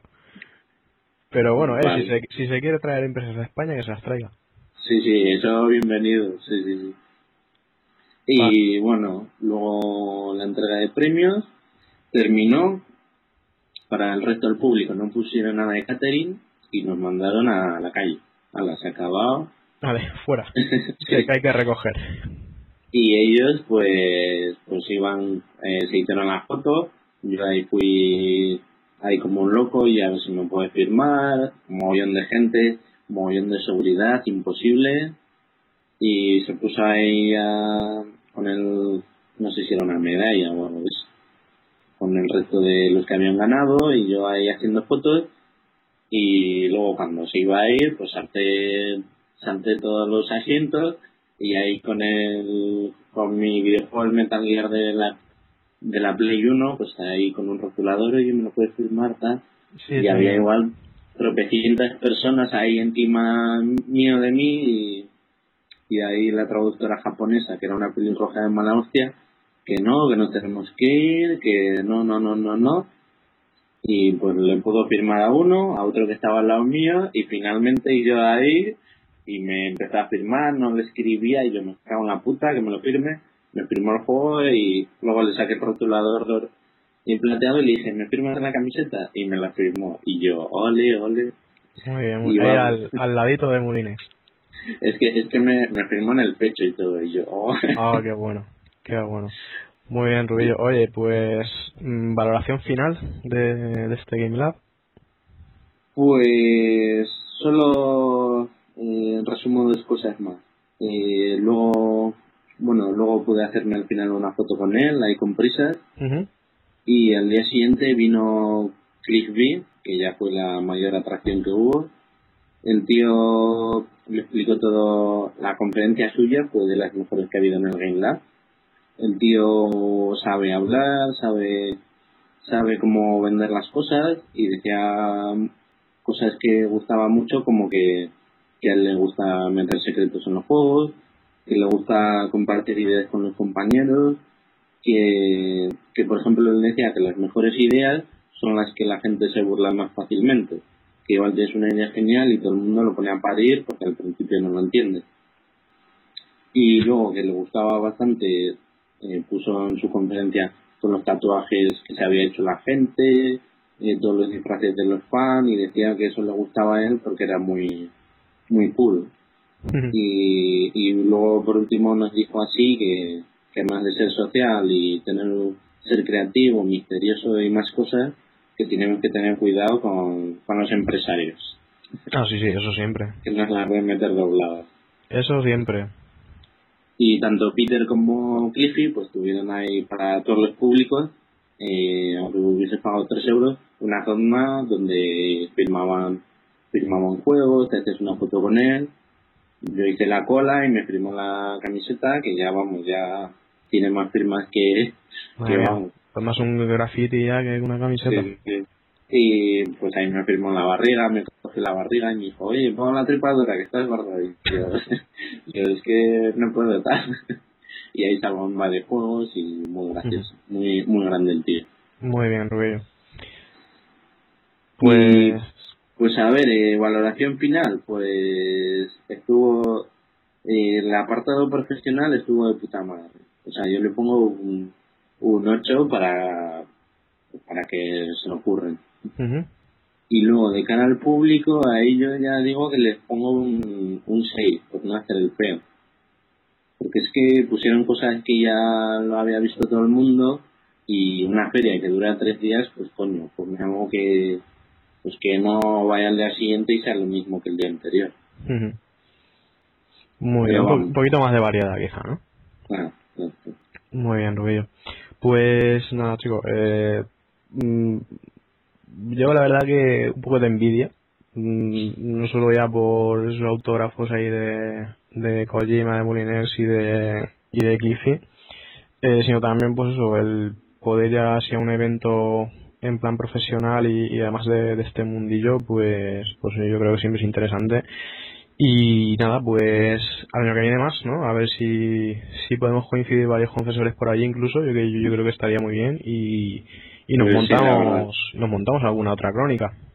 La verdad es que me encantaría, me hubiera encantado que hubiese venido alguien porque sé que después de la charla, conocer gente famosa y todo, porque hasta me colé en el catering VIP, que no lo he dicho, Bueno, sí que me amigo el portero y ya cuando se fueron todos me dijo una, mira, llevas aquí una hora esperando para hacerte una foto con el Kojima, te subo para que lo veas. Y me subí ahí y solo, solo les quedaban botellines de agua y yo voy a mierda de fiesta. bueno, oye, pues pues para la próxima contamos contigo para que nos presenten a, a tus colegas, a, a y a Kojima y nos vamos por ahí de parranda. Oye, Rubillo, pues Vale, lo dicho, un, un placer y, y nada, ya sabes, Igualmente. y ya sabes que, que los micros pues los tienes aquí a tu disposición. Aquí en Vale. el Unplugged, mm, cualquiera es bienvenido y, y lo sabéis de sobra. Vale, vale. Pues nada, muchas gracias. Venga. Hasta otra. Vale. Venga, gracias a ti y vamos a ver qué más tenemos por ahí. Venga.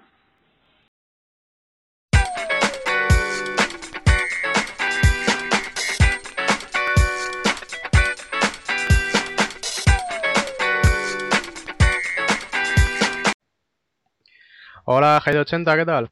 Hola, muy buenas, Juan. ¿Qué tal? ¿Cómo estás? ¿Cuánto tiempo, eh? Muy bien, sí, sí, sí que ha llovido, ¿eh? Desde la última vez que te pasaste por aquí. Oye, muy contento de que hayas vuelto. Muchas gracias. Pues nada, yo lo que es compartir con vosotros estos momentos, la verdad que son bastante, bastante grat- gra- gratificantes también. Feria. Además, eh, te vienes, te vienes fuerte, ¿eh?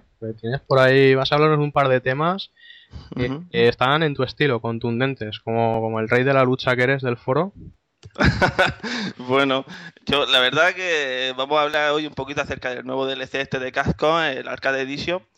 Eh, y, bueno, lo que es poner un poquito lo que es todo que lleva a, analizar un poquito el juego, los nuevos, las nuevas opciones que se le han añadido a este título.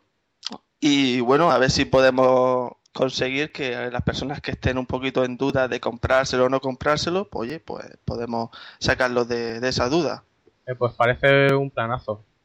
Eh, y además eh, me parece que vas a hablarnos también de, otra cosa. ¿no? no quiero adelantar mucho, pero vamos a, a tratar un tema acerca de, de cierto torneo de artes marciales, ¿verdad?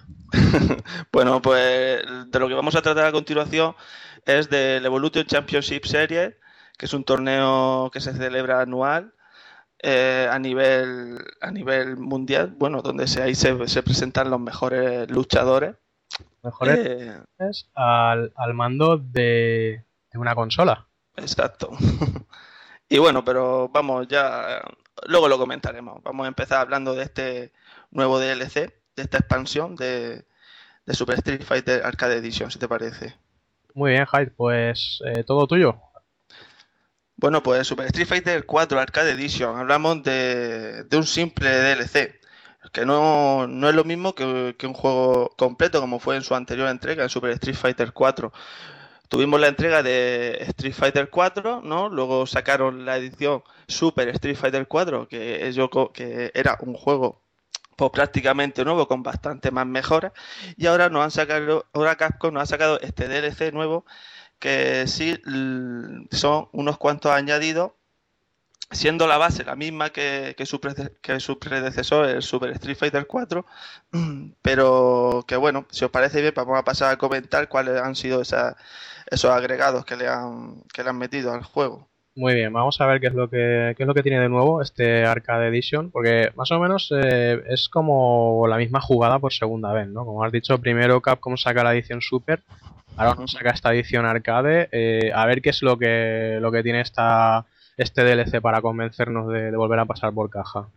Bueno, pues lo más obvio, primeramente, son los, cuatro nuevos luchadores, en los que, bueno, pues vamos a pasar a comentar. Tenemos a los hermanos Jun y Yang, son personajes de, Street Fighter 3. De, la primera aparición de ellos fue en Street Fighter 3, en la nueva generación. Y estos, pues bueno, un poquito de historia. Eh, estos hermanos eh, son familiares de, un luchador, se llama Lee, que salió en la primera entrega de Street Fighter. Eh, este hombre, Lee, era amigo de, de Gen, ¿Sí?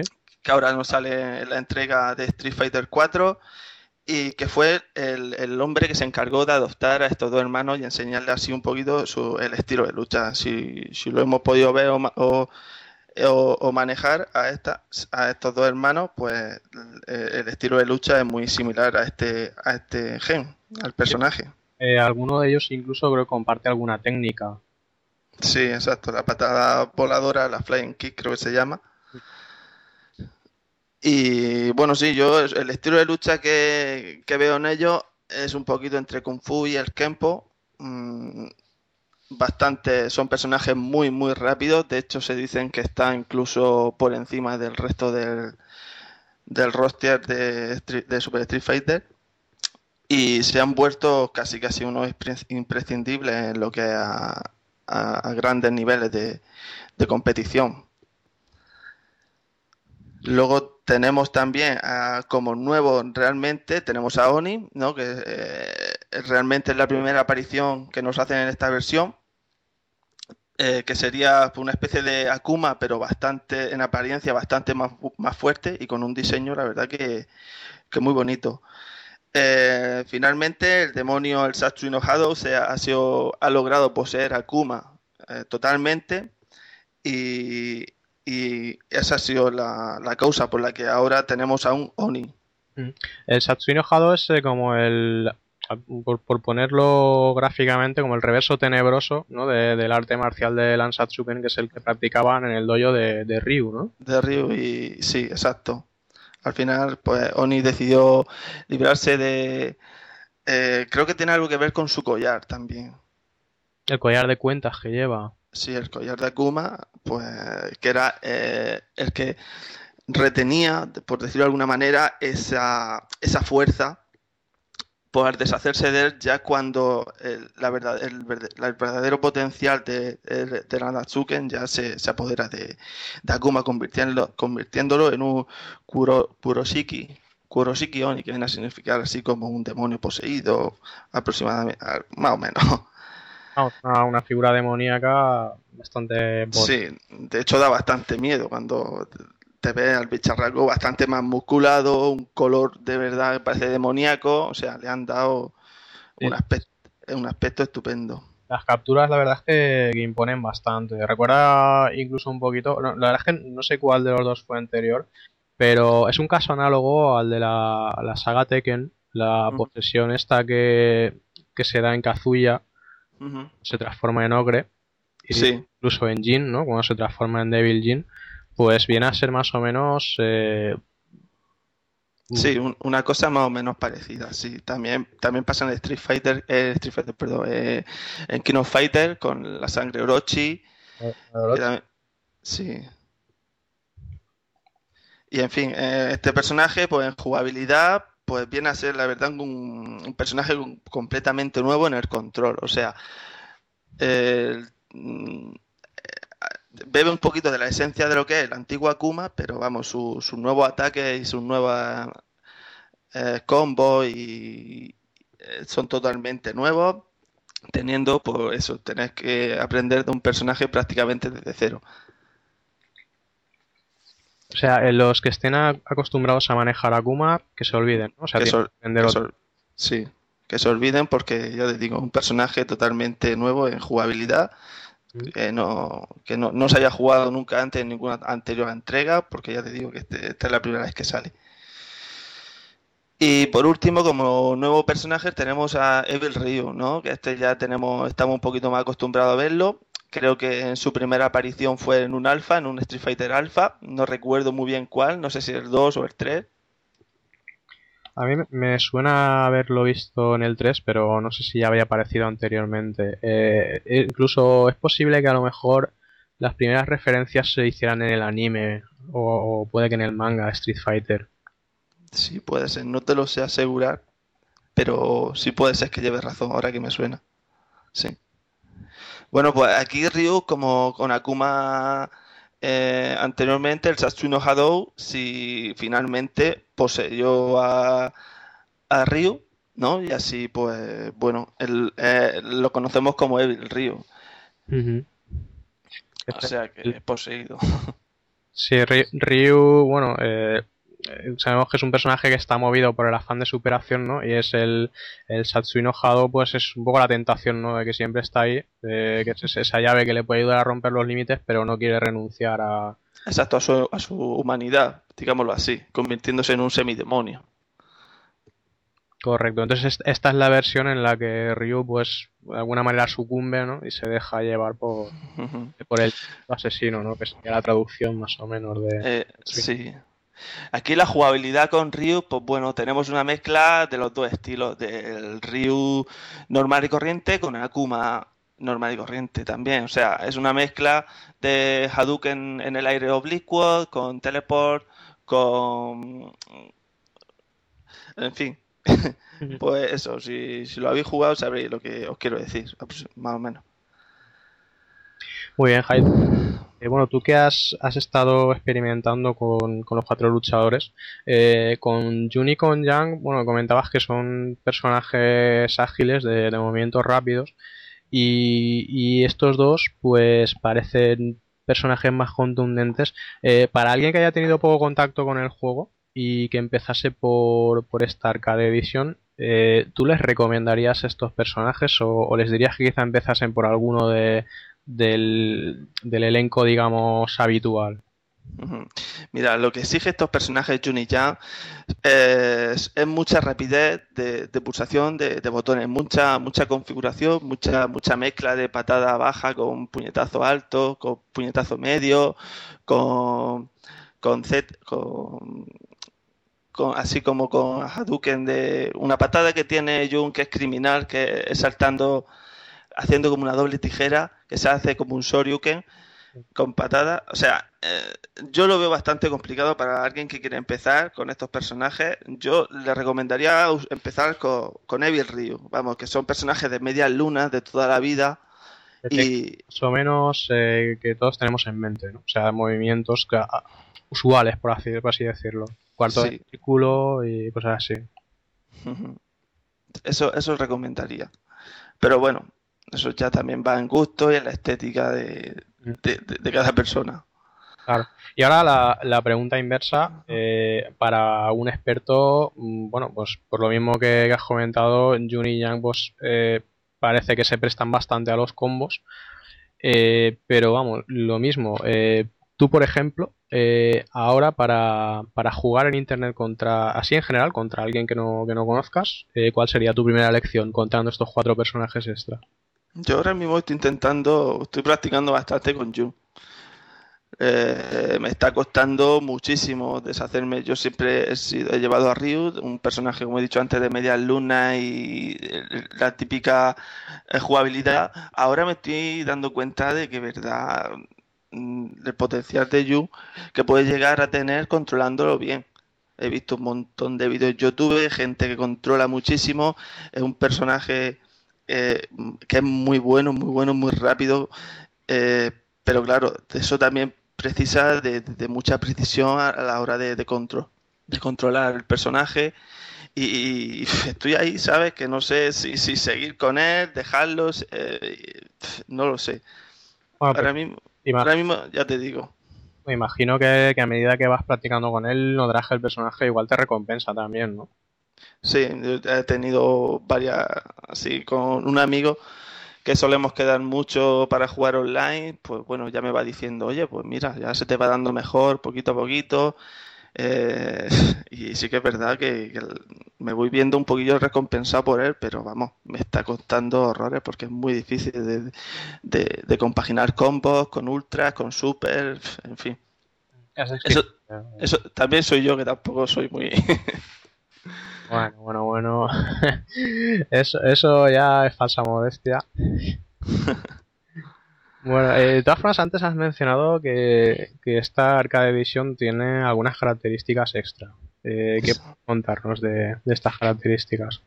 Pues mira, en un principio también se le ha añadido un nuevo canal de repetición, ¿no? Se llama caña- canal Elite. El tema de los canales de repetición, yo sinceramente, Darkseid, mm, no le dedico mucho tiempo. No le dedico mucho tiempo porque tampoco tengo mucho tiempo para jugar y no me entretengo viendo partidas de, de gente que no conozco ni, ni nada. O sea,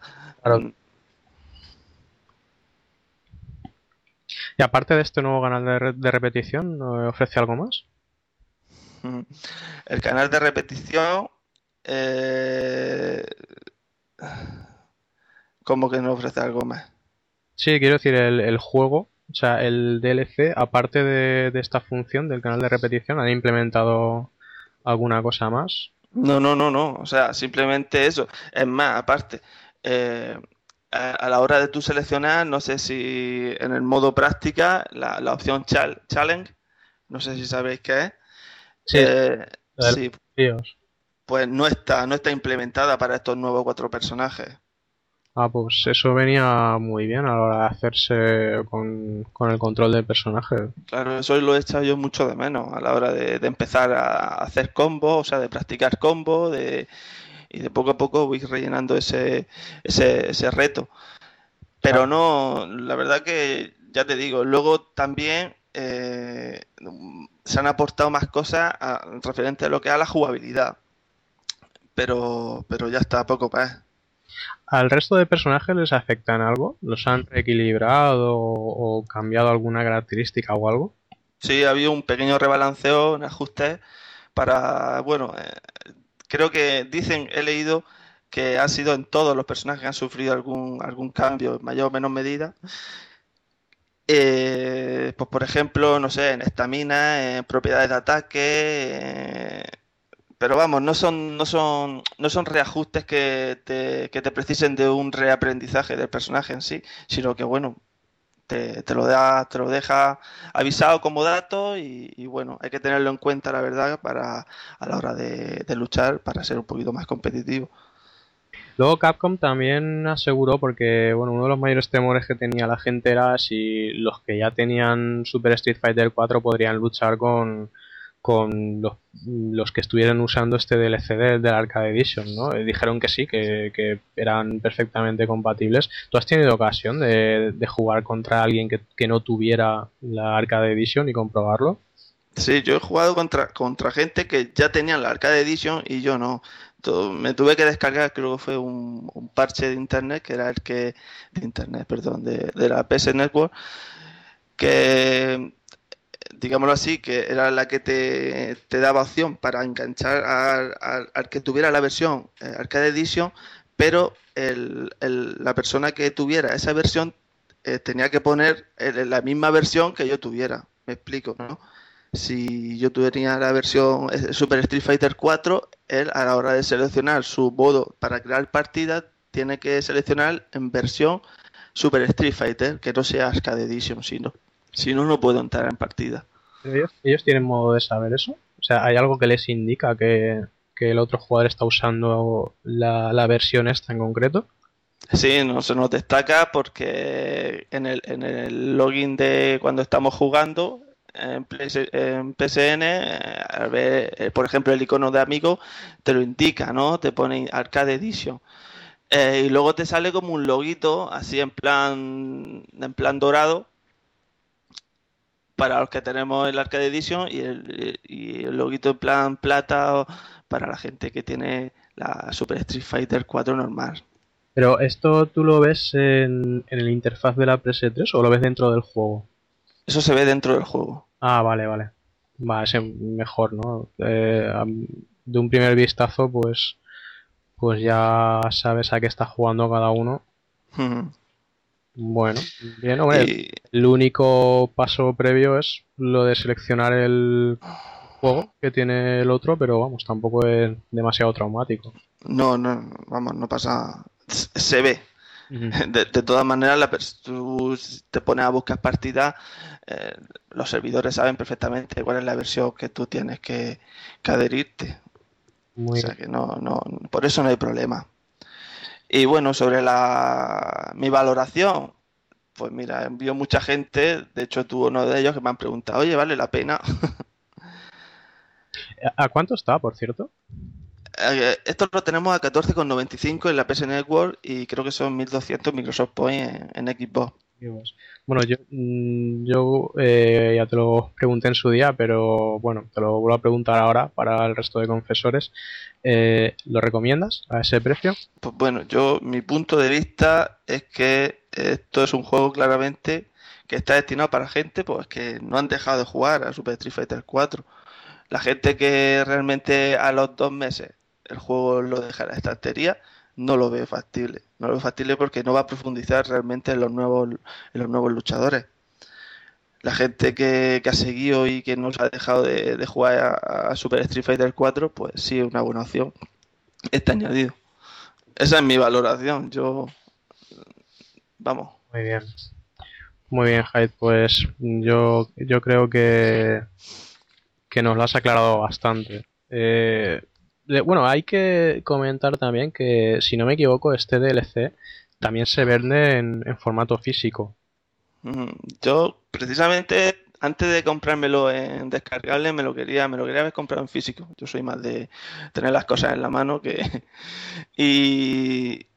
Pero no sé, no me decían que no sabían, no había existencias, que eso no estaban todavía un poquito lo, la gente de las tiendas que no sabía cuándo iba a llegar, cuándo tal, pero vamos, a mí la, lo impaciente que soy me pudo y, y, al final terminé descargándomelo. Al final te fuiste al, al DLC. Sí, al final me pude, me pudo, ya te digo, la impaciencia y, y, y me hice por, por descarga. Pero vamos, si, si lo veo en formato físico seguramente me lo compré también. Muy bien. Pues algo más que quieras resaltar de, de este Street Fighter 4 Arcade Edition. Pero no, hombre, pues la gente que realmente le gusta estos juegos de lucha es una, eh, es una buena compra. Muy bien. Estupendo, pues nada, a la gente que les guste los juegos de lucha, eh, tienen una buena opción en el Street Fighter 4 Arcade Edition y tienen también una buena opción en el evento del que vamos a hablar a continuación, ¿verdad, Hyde? Sí, exacto. Pero tenemos a finales de este mes, tenemos, creo que son los días 29, 30 y 31 se celebra el Evolution Championship Series. Evolution Championship, eh, pero vamos a recibirlo como se merece. Yo bebo agua. Mm, Bueno, vale, pues Haide es un deportista, se tiene que mantener en forma. Muy bien, Evolution Championship. Vamos a ver en qué consiste esto, porque esto es un poco es un poco como de película, ¿verdad, Jaed? O sea, una competición que, que reúne a los mejores de todo el mundo. Esto no se ve- bueno, por lo menos en videojuegos, no se ve todos los días. Exacto, esto es un evento que bueno, que poco a poco con el paso de los años se va haciendo más y más grande y hasta el punto de llegar al torneo más importante, diría yo, del mundo a nivel de, de videojuegos de, de lo que es el género del VS Fighting. Y mira, pues este año pues tenemos la suerte de volver a disfrutar de este gran torneo. Y, y bueno, os quiero comentar, como he dicho antes, un torneo anual que está solo y exclusivamente enfocado para los juegos de lucha. Este evento se celebra en el Kaiser Palace, en Las Vegas. O sea, eh, aquí, al lado. Vamos, que no te aburres. O sea, tienes el, el Evo y si no te mola el tema de los juegos de lucha, tienes las tragaperras. O sea, increíble. Un planazo, un planazo para pillar un fin de ahí. Este evento, pues bueno, eh, te voy a comentar un poquito la historia. Empezó en Nueva York, ¿no? Con el nombre de Super Battle Opera en el año 95. El primer año tuvo una participación de unos 40 jugadores solamente. Y el juego era el Street Fighter 2 Turbo, que entonces jugaban en las cabinets. Eh, en el 2002, bueno, con el paso del tiempo, en el 2002 ya se hizo esto súper famoso, eh, ya era muy aclamado por la gente y, y se le cambió el nombre a Evolution Championship Series o Evo para, para cortar un poquito el nombre. El, el torneo pues, pronto cogió el prestigio, co- cogió mucho prestigio y ahora, pues como he comentado antes, era de los más importantes del mundo. Eh, datos de 2010. Pues mira, os voy a decir que se, se registraron casi mil jugadores. Mil jugadores de- Casi, mil- casi mil jugadores, sí. Y 20 mil dólares en premios. y 20 mil dólares para, para los mejores de esos, de esos casi mil jugadores. Madre mía. Eso comparando con los 40 que había en el 95, desde luego da idea del subidón que, que dio el Evo. Sí, se ha, se ha magnificado muchísimo, aparte que la gente pues eh, aprovecha para, para darse también a conocer los mejores, los mejores players y además tiene, creo que tiene bastante cobertura mediática. Si no me equivoco, me parece que incluso lo retransmite, eh, creo, creo que en directo, no estoy seguro, pero me parece que sí, sí, Spike, en directo. Spike TV creo que lo, que lo retransmite en directo para, para el público, por lo menos de Estados Unidos. No sé si para el resto del mundo imagino que habrá alguna forma también, pero bueno, en todo caso siempre está el streaming de internet. Exacto, que de hecho dejaremos en el hilo correspondiente, dejaremos una, unos, unos links. Ah, estupendo, estupendo. Sí, sí, para que la gente, pues mire, si lo que pueda seguirlo. Muy bien, sí, sí, porque además eh, hay. lo- luego entraremos un poquito en detalle, pero hay combates apasionantes en, en esto del Evo. Mm.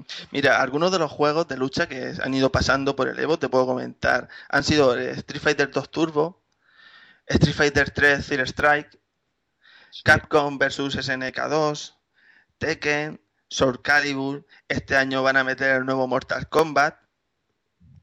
En, los eh, en el año el, año pasado todavía metieron Marvel vs Capcom 2, pero este año ya van a meter el 3 Casi nada. casi nada. Y también van a meter, por, por supuesto, la, la joya de la corona, la eh, Street Fighter 4 Arcade Edition, que es lo que de verdad, de verdad, el, eh, el juego mediático allí. Mm. Entonces, para este año tenemos eh, Street Fighter 4 Arcade Edition, Mortal Kombat. Eh, ¿Qué más tenemos por ahí? Mar- Marvel vs. Capcom 3. Sí, tenemos Tekken, Tekken. Y es posible que el Black Blue. Black Blue también lo tenemos. serían, si no me dejo ninguno, si me paso ninguno, cinco juegos, ¿no? A elegir. Sí. Bueno, en- s- luego hay también batallas por equipo, a lo mejor de Street Fighter Third Strike son 5 contra 5, pero bueno, son juegos que mm, no son igual de, de mediáticos, que diga- digamos que están como en segundo nivel, ¿me entiendes? También se hacen sus torneos y su, su pero no, no son igual de, de mediáticos que estos cinco principales que has comentado.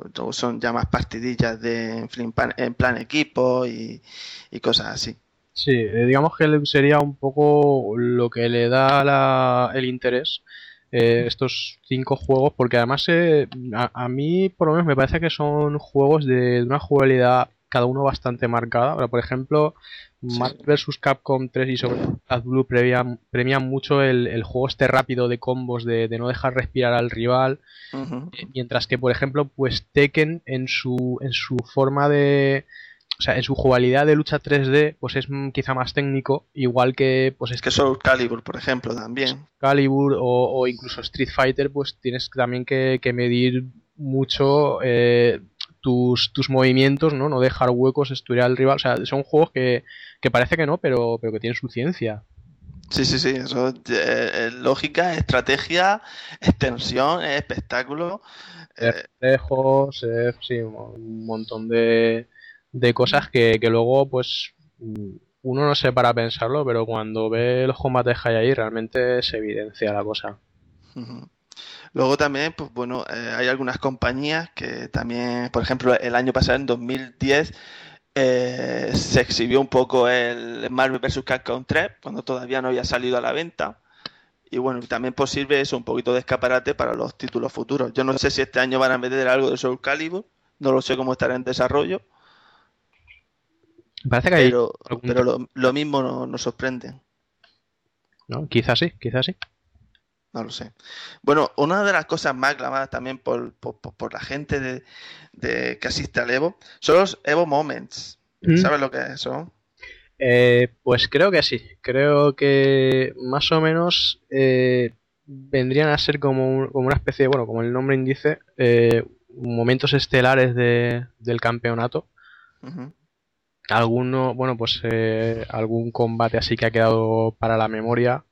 Mm, Son, sí, lo que tú dices, son situaciones en las que se producen, pues bueno, jugadas un poco, jugadas un poco espectaculares o remontadas de esta épica y, en fin, situaciones poco comunes. ¿Se te viene alguna a la cabeza? Eh, pues mira, por, te voy a decir una, a ver qué, qué me dices, porque si yo te digo, por ejemplo, eh, a ver si la acierto, porque la voy a decir un poco de memoria. Evo 2004, semifinales, eh, Ken contra Chun-Li. Daigo Mejara con Ken y Justin Wong con Chun-Li. Con Chun-Li. ¿Qué pasó? cuál fue ese, ese momento digno de quedar para la posteridad? Uf, esto que eh, la emoción prácticamente indescriptible lo que pasó ahí. Eh, Daigo Mejara eh, le quedaba, no sé si un, un 3% en vida o 4%, no sé, de lo que es toda la barra. Justin Wong, al otro extremo, teníamos a Chun-Li con más de un poquito menos de mitad de vida. El tiempo, el tiempo pasaba y, y Daigo tenía que, que hacer algo para poder remontar y así pasar a, a lo que era la final. Para que la gente se haga una idea eh, un poco más clara, vamos a decir que eh, a, a Ken le quedaba la vida justa como para ni Un siquiera, hit, creo yo. yo con un hit ya lo, lo mataban. incluso cubriéndose, me parece que, que solo con bloquear el golpe, eh, ojo, no, no hacer parry, sino bloquear, o sea, abs- absorber poco daño, eh, creo que incluso así perdía el, el combate. Sí. Pues no sé qué estuvo pensando nuestro amigo Just- Justin, que le zampó la, la ultra de, de Chun-Li. El, el- ¿cómo se llama? El ki- ¿Cómo se, ¿Te acuerdas, eh, Darkseid, de, de la ultra de Chun-Li? ¿Cómo el nombre que tiene? El nombre no, pero vamos, la ultra de Chun-Li, lo que yo sé es que es el movimiento este de patadas, eh, no sé si es Lightning Kick, eh, que empieza a dar patadas a una velocidad endiablada. O sea, es multitud de golpes eh, en una fracción de tiempo y claro, eso eh, es un ultra, o sea, es un, es un movimiento devastador. O sea, y, y Justin Wong no tuvo otra ocurrencia más que usar eso para, para acabar con, con Daigo Mejara. Exacto. Conforme Chun-Li, al ritmo que estaba dando patadas, sacudidas, eh, Daigo hacía su, iba haciendo parring conforme y parring y parring y parring y parring. mm, De manera que, que- claro, cuando Chun-Li acabó de hacer su ultra, eh, Daigo eh, pudo, pudo parar todo, o sea, pudo parar todos los parring de ese, de ese, de ese ultra y luego entonces le contraatacó, le contraatacó que empezó a, también a darle patada media, puñetazo alto, que- y al final le terminó también con la ultra él a ella y, al final, al final ganó eh, el combate. Bueno, bueno, bueno. O sea, va- vamos, a, vamos a intentar retransmitirlo. A ver, o sea, Chun-Li empieza a dar patadas, patadas, patadas de forma rápida. La primera patada que entre eh, elimina a Ken, perdiendo el combate Daigo. Y Daigo lo que hace, porque est- esto es de ser muy bestia, o sea, lo que hace es hacer parry, o sea, hacer parry en el Street Fighter 3, para, para quien no lo sepa, es eh, pulsante justo, justo, justo en el flame adecuado Sí, sí, en el, tiene un timing muy, muy, muy, muy difícil de pillarlo, muy difícil de pillarlo. para que coincida con el, con el golpe, bloqueándolo totalmente. O sea, el tío tuvo que hacer eso, pues. Pues no sé, no sé si fueron un, son 14 o, o 13 hits, ¿sabes? Lo que es la, la patada de, de Chun-Li. Pues bueno, imagínate hacer parring 14 o 15 veces seguidas sin poder fallar, porque tienes una fracción de fallo de 0%. Sí, o sea, una, una precisión quirúrgica. La gente, además, levantándose, ovacionando a Daigo.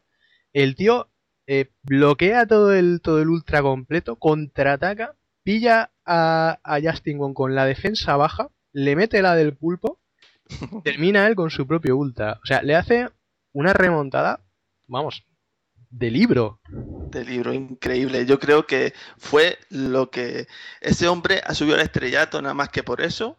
Ya yo creo que va a ser recordado, vamos, por la posteridad, nada más que por esa hazaña. De hecho, como, como, como curiosidad, ahora, como sabemos, van a sacar Super Street Fighter 3 eh, eh, para, para internet.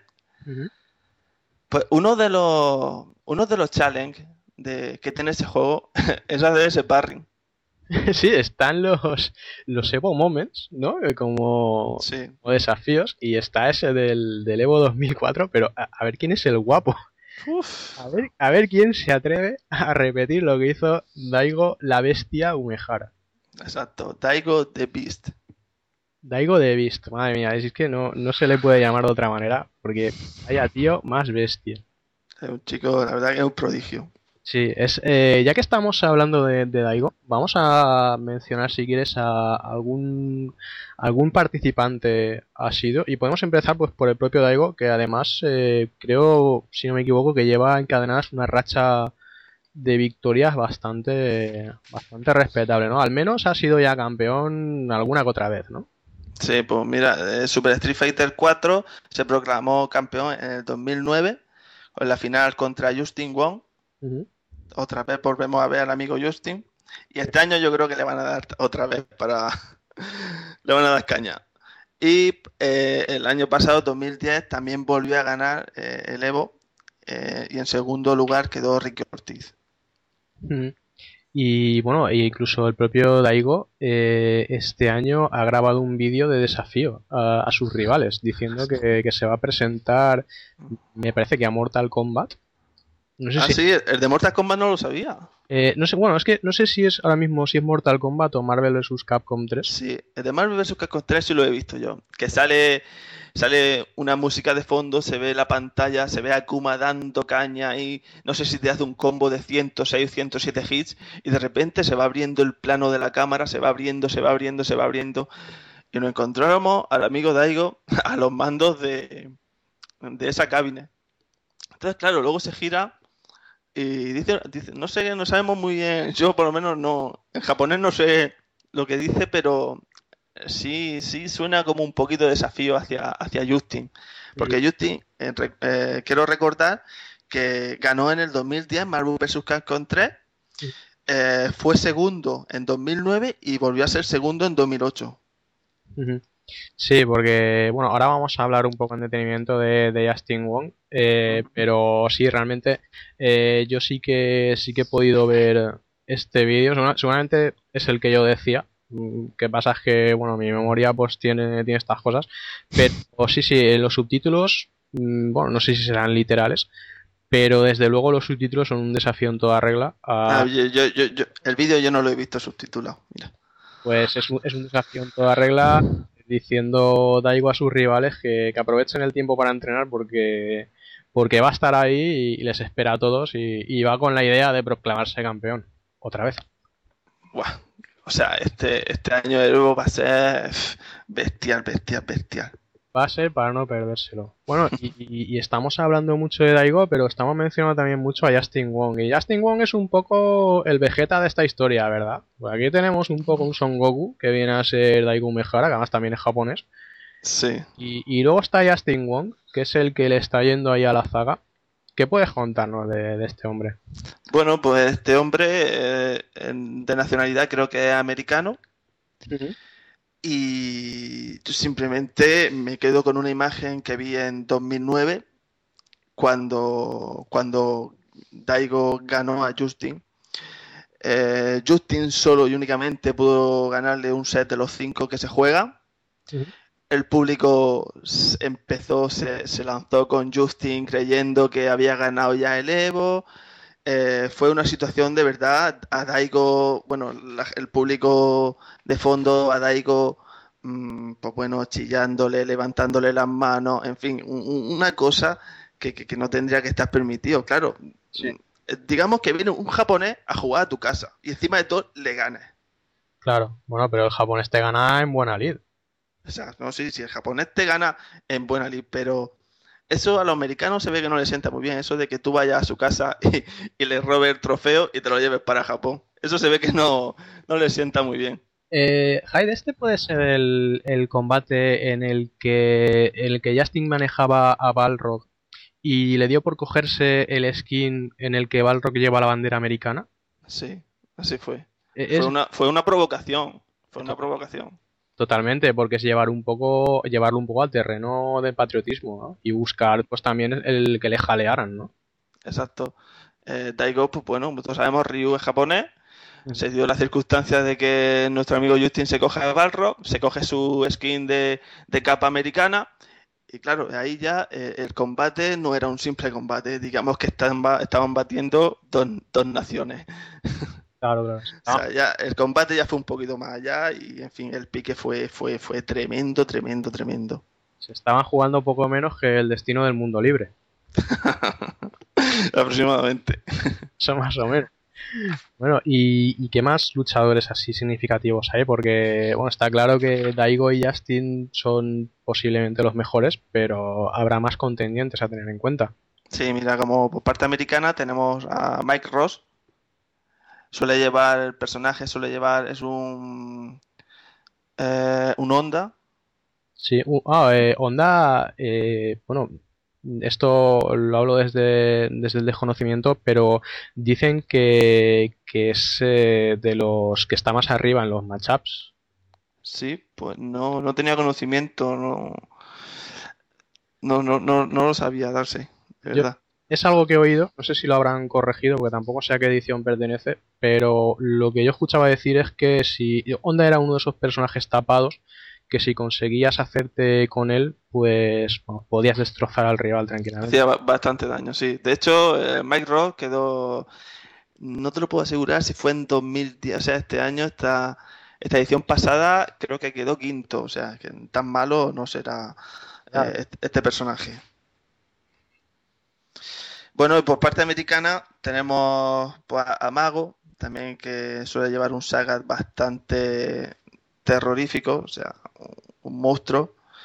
También tenemos a Tokido y, y poco. Y, y- y vamos, serían mencionar muchísima gente porque la verdad que hay muchísimo nivel, sobre todo en, en- Japón.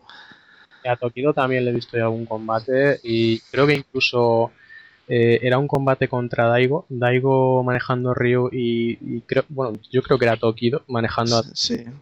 Bueno, el manejo de Dalsim de ese chico era, vamos, era de una precisión asombrosa. Sí, sí. Eh, Da- Darcy también es un personaje como el que has comentado tú con Onda, que si se le sabe jugar es muy, muy, muy difícil ganarle, ¿eh? Muy difícil ganarle. Es que era, era prácticamente intocable. Eh, Daigo, de hecho, eh, bueno, a Daigo además hay un, hay un movimiento al que le gusta mucho recurrir, que es porque es- este hombre es tan grande que tiene hasta sus propios, hasta sus propios ultras. Sí. El, el, a ver, a ver si lo digo, el Ume Shoryu, eh, Sí. si no me equivoco, es un throw eh, al que después le sigue un, un Metsu Shoryuken, ¿es correcto? Sí.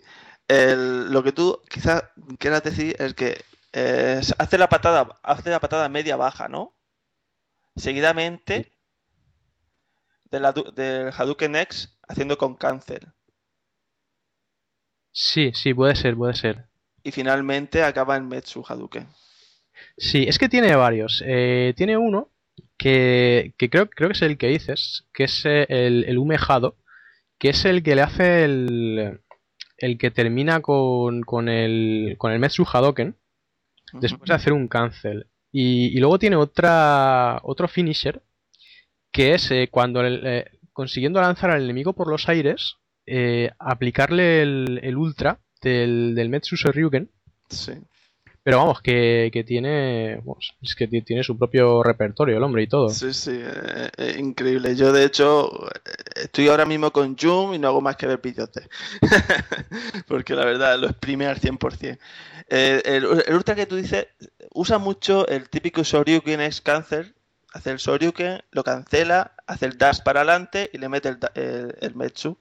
Eso, eso lo hace, eso lo hace muchísimo. Además, es súper súper útil porque con solo y únicamente darle un hit al, al- a tu rival, le estás metiendo el ultra. Sí, sí, sí, sí, totalmente. O sea, eh, eh, está, está, es un movimiento mo- mortal, mortal, mortal. Sí, y, y totalmente imbloqueable. Sí, sí. Tú piensas que solamente es un hit lo que te da. Claro. Pero, pero vaya hit. Un hit, pero él ya, bueno, sabe convearlo para, para mandarte para, para mandarte al aire y, en fin, ya meterte el Metsu y, y- y quitarte por más de un cuarto de vida. Con solo un hit. Qué listo de papeles ahí. Eh, mira, tengo más cosas que contarte acerca del Evo. Dime, dime.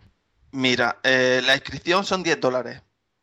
O sea que cualquiera puede. eh, cualquiera, por ejemplo, a mí si se me cruzan los cables y digo, voy a coger un billete a Las Vegas para finales de julio. Si voy con 10 dólares por delante, ¿me puedo inscribir al Evo? Sí, yo creo que sí. Eso lleva una prescripción antes por internet, metiéndote en su página web. Puedes hacer una, un- creo, eh, sería así un- en modo de reserva. Y ya con ya eso te daría derecho a, a poder presentarte. Sí. Que no, no, no miran por si tú eres más bueno más malo, no. Ahí va todo metido y luego ya se van haciendo las fases clasificatorias que ahora voy a pasar a comentar. Claro, claro. Sí, porque imagino eso que habrá una, una criba primero. Sí. Pues mira, eh, en premios más o menos he estado viendo que a los tres primeros se le entrega una cantidad proporcional del, del número de participantes. Supongamos que en el caso de Super Street Fighter Arcade Edition se presentan 300 personas para el torneo. Eh, toda esa gente ha pagado sus 10 dólares, ¿no? Por lo que saldríamos a unos 3.000 dólares de premio final. El primer clasificado se va a llevar el 70% de esos 3.000 euros, que van a ser como 2.100 dólares, que está muy bien el premio. El segundo clasificado se va a llevar el 20%, que serían 600, y el tercer clasificado se lleva un 10%, que son 300 dólares. Eh, pues por jugar al Street Fighter.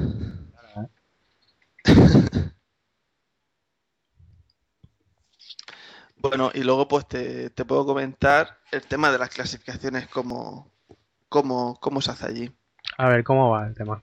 Mira, eso, la primera fase se llama Pulse, ¿no? Eh, esto siempre se hace dependiendo del número de, par- de- de participantes que, que participen en, eh, en cada, en cada torneo. Normalmente eh, se hagan ocho grupos de ocho personas o más, como he dicho antes, siempre dependiendo del número de participantes.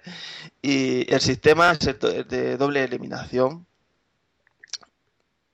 O sea, tú juegas con una persona aleatoria dentro de tu grupo, sup- supongamos que pierdes, juegas con otra persona también aleatoria de tu grupo, supongamos que pierdes, te vas a la calle.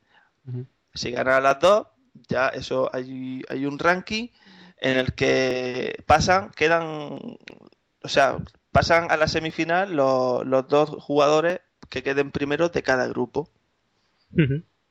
¿Vale? Luego ya una vez que han pasado eso, se encuentran en la, en la semifinal, que se enfrentan de nuevo, se enfrentan de nuevo otra vez a doble eliminación y se, se enfrentan aleatoriamente otra vez, pero se, eh, se enfrentan los primeros de cada grupo contra los segundos. Sí. ¿Vale? Y una vez que has vuelto, que hemos pasado esa, esa ronda, entonces ya pasamos a lo que a la, a- la gran final, que es básicamente lo mismo, pero esta vez en vez de ser a, a, do- a, a doble A doble eliminación. a doble eliminación, digamos que se juegan cinco rounds y el mejor de cinco rounds es el que, el que ya se clasifica para, para ver la gran final. Eh, normalmente en la fase clasificatoria, eh, ¿cuántos jugadores se quedar fuera? O sea, es decir, lo que es la fase final, eh, ¿a cuántos, a cuántos jugadores incluye? Eh, quiero decir, ¿está, está estructurado en, un árbol así en plan octavos, cuartos, semis? O, o sea, ¿son rondas de números pares o, cuántos jugadores van ahí? Pues no te lo puedo decir porque ya te digo, esto siempre depende del número de participantes con el que, con el que participe en cada, en cada torneo. No sé de qué manera se quedará, si se quedará de modo cuart, de modo eh, en octavos, en dieciséisavos, no te lo puedo decir porque ya te digo, esto siempre depende de- del número de participantes. Esto será la organización, ¿no? Quien lo, quien lo des. Así es. Y, bueno, yo creo que sobre el Evo lo hemos comentado ya todo. Eh, eh, he, posteado en el foro de confesiones de un jugador, en el hilo que se llama Evo Evolution Ship- Championship Series, eh, los horarios de, de estos, de estos, de estas grandes batallas que se van a desarrollar. Muy bien, pues las seguiremos y alguna comentaremos desde luego. Y bueno, eh, te emplazo aquí mismo, que lo sepas desde ya, para una vez pasado el Evo y conozcamos al campeón, pues hacer un, un comentario de, de todo lo que han dado de sí las rondas y, y los combates. Y a ver si nos deja algún Evo moment memorable eh, que podamos eh, también pues eh, trasladar por aquí. Sin duda, que estaré encantado de comentarlo y, y sobre todo eso, que esperemos ver mucho espectáculo, mucha, mucho pique, pero siempre en el buen sentido de la palabra y, sobre todo muy buenos combates para poder disfrutarlo.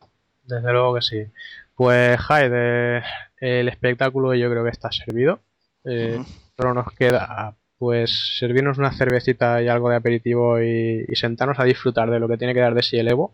Y, y yo quiero reco- recomendarle a los confesores que les guste la lucha que, que si pueden accedan por YouTube o, o por algún otro canal de vídeos a, combates de, de otras ediciones porque de verdad vale la pena, vale la pena verlos y, y son muy instructivos para el que le guste todo este mundillo. Yo quería, quería hacer un pequeño inciso y quería decir que hay una aplicación para iPhone, para todo aquel que lo tenga. Eh, se llama Justin TV. No sé si cuesta dos euritos, dos euritos poco. Donde ahí se, se, se- se retransmiten por streaming todos los torneos. De, o sea, todas las, todas las, todas las luchas de, de- de este, de este evento se van a retransmitir por ese, por ese, por ese canal. Pero Justin TV lo patrocina Justin Wong o ya quiero decir, si lucha Daigo, lo, lo censuran o Vamos, esperemos que no, si no ya sabemos quién, quién va a ganar. Muy bien. Pues nada, Jaime, eh, lo dicho, un gustazo y, y un repaso pues colosal, ¿no? Para este evento que, que yo creo que es uno de, de los grandes eventos del año, de lo que se refiere a videojuegos, que, que oye, que no solo de certámenes y de salones eh, vive también el mundillo y, y, oye, pues hay otras inquietudes así en la afición y, y esto pues, pues es espectáculo, es espectáculo y diversión. Exacto, un poquito de espectáculo y, y bueno, a disfrutarlo. Muy yo, yo estoy todo, estoy todo el año, de verdad, estoy todo el año con ganas de que llegue este momento. Ya nos queda poquito. Right, eh, lo dicho.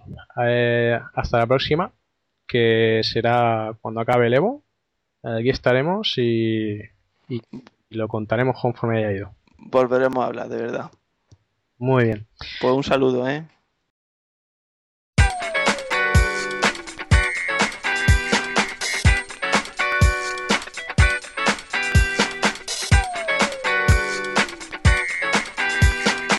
Bueno, Raven, ¿qué tal? ¿Cómo has visto el menú de hoy? Pues lo he visto muy bien. Me da mucho gusto escucharos, me da mucho gusto salir a correr mientras que disfruto de, de los comentarios que vais haciendo y, con este ratito de entretenimiento que, que, nos ofrecéis. Entonces, nada, yo me lo he pasado genial. Pues eh, me alegro porque desde luego ese es el objetivo y, y espero que los oyentes también se lo hayan pasado bien. Seguro, seguro. Bueno, eh, vamos a terminar con un poquito de, de publicidad. Si, si, al, si, por un casual habéis escuchado este programa y es la primera vez que lo escucháis, vamos, vamos a ver dónde, dónde pueden encontrarnos, Juan. Bueno, pues eh, nos pueden encontrar, por ejemplo, en nuestro foro, que es eh, www.confesionesdeunjugador.es. Nos pueden encontrar uh -huh. en Twitter en la cuenta confesiones de 1J eh, la letra D, el número 1 y la J todo junto. Y nos uh -huh. pueden encontrar también en Facebook en Confesiones de un Jugador. Sí, pues, pues bien. Eh, y por lo demás, decir que, que, nada, también tenéis el programa normal, Confesiones de un Jugador, sin Unplug. Y, y nada, la idea es seguir ofreciendo pues una dosis de entretenimiento. Nosotros vamos a seguir cada semana, vosotros también, pues cuando, cuando podamos. Y, y, y, la idea es, pues bueno, precisamente ahora que tenemos tiempo, eh, pues poder ofrecer unos cuantos programas para porque ahora es que se va todo el mundo y no hay nada que escuchar. Claro, claro, hay un hueco que, que ir llenando y bueno, pues lo vamos a intentar ir cubriendo por, por ambos frentes, ¿no? Por el regular, digamos, y pues por este de, del Unplugged. Muy bien. Bueno, pues chicos, chicas, como yo siempre digo, sed felices y Juan, ya que has estado aquí dirigiendo un poquito el cotarro, te toca a ti poner el punto y final. Bueno, pues yo creo que el punto y final, mmm, nada mejor que nuestra sintonía habitual, ¿no? De Silence is Sexy.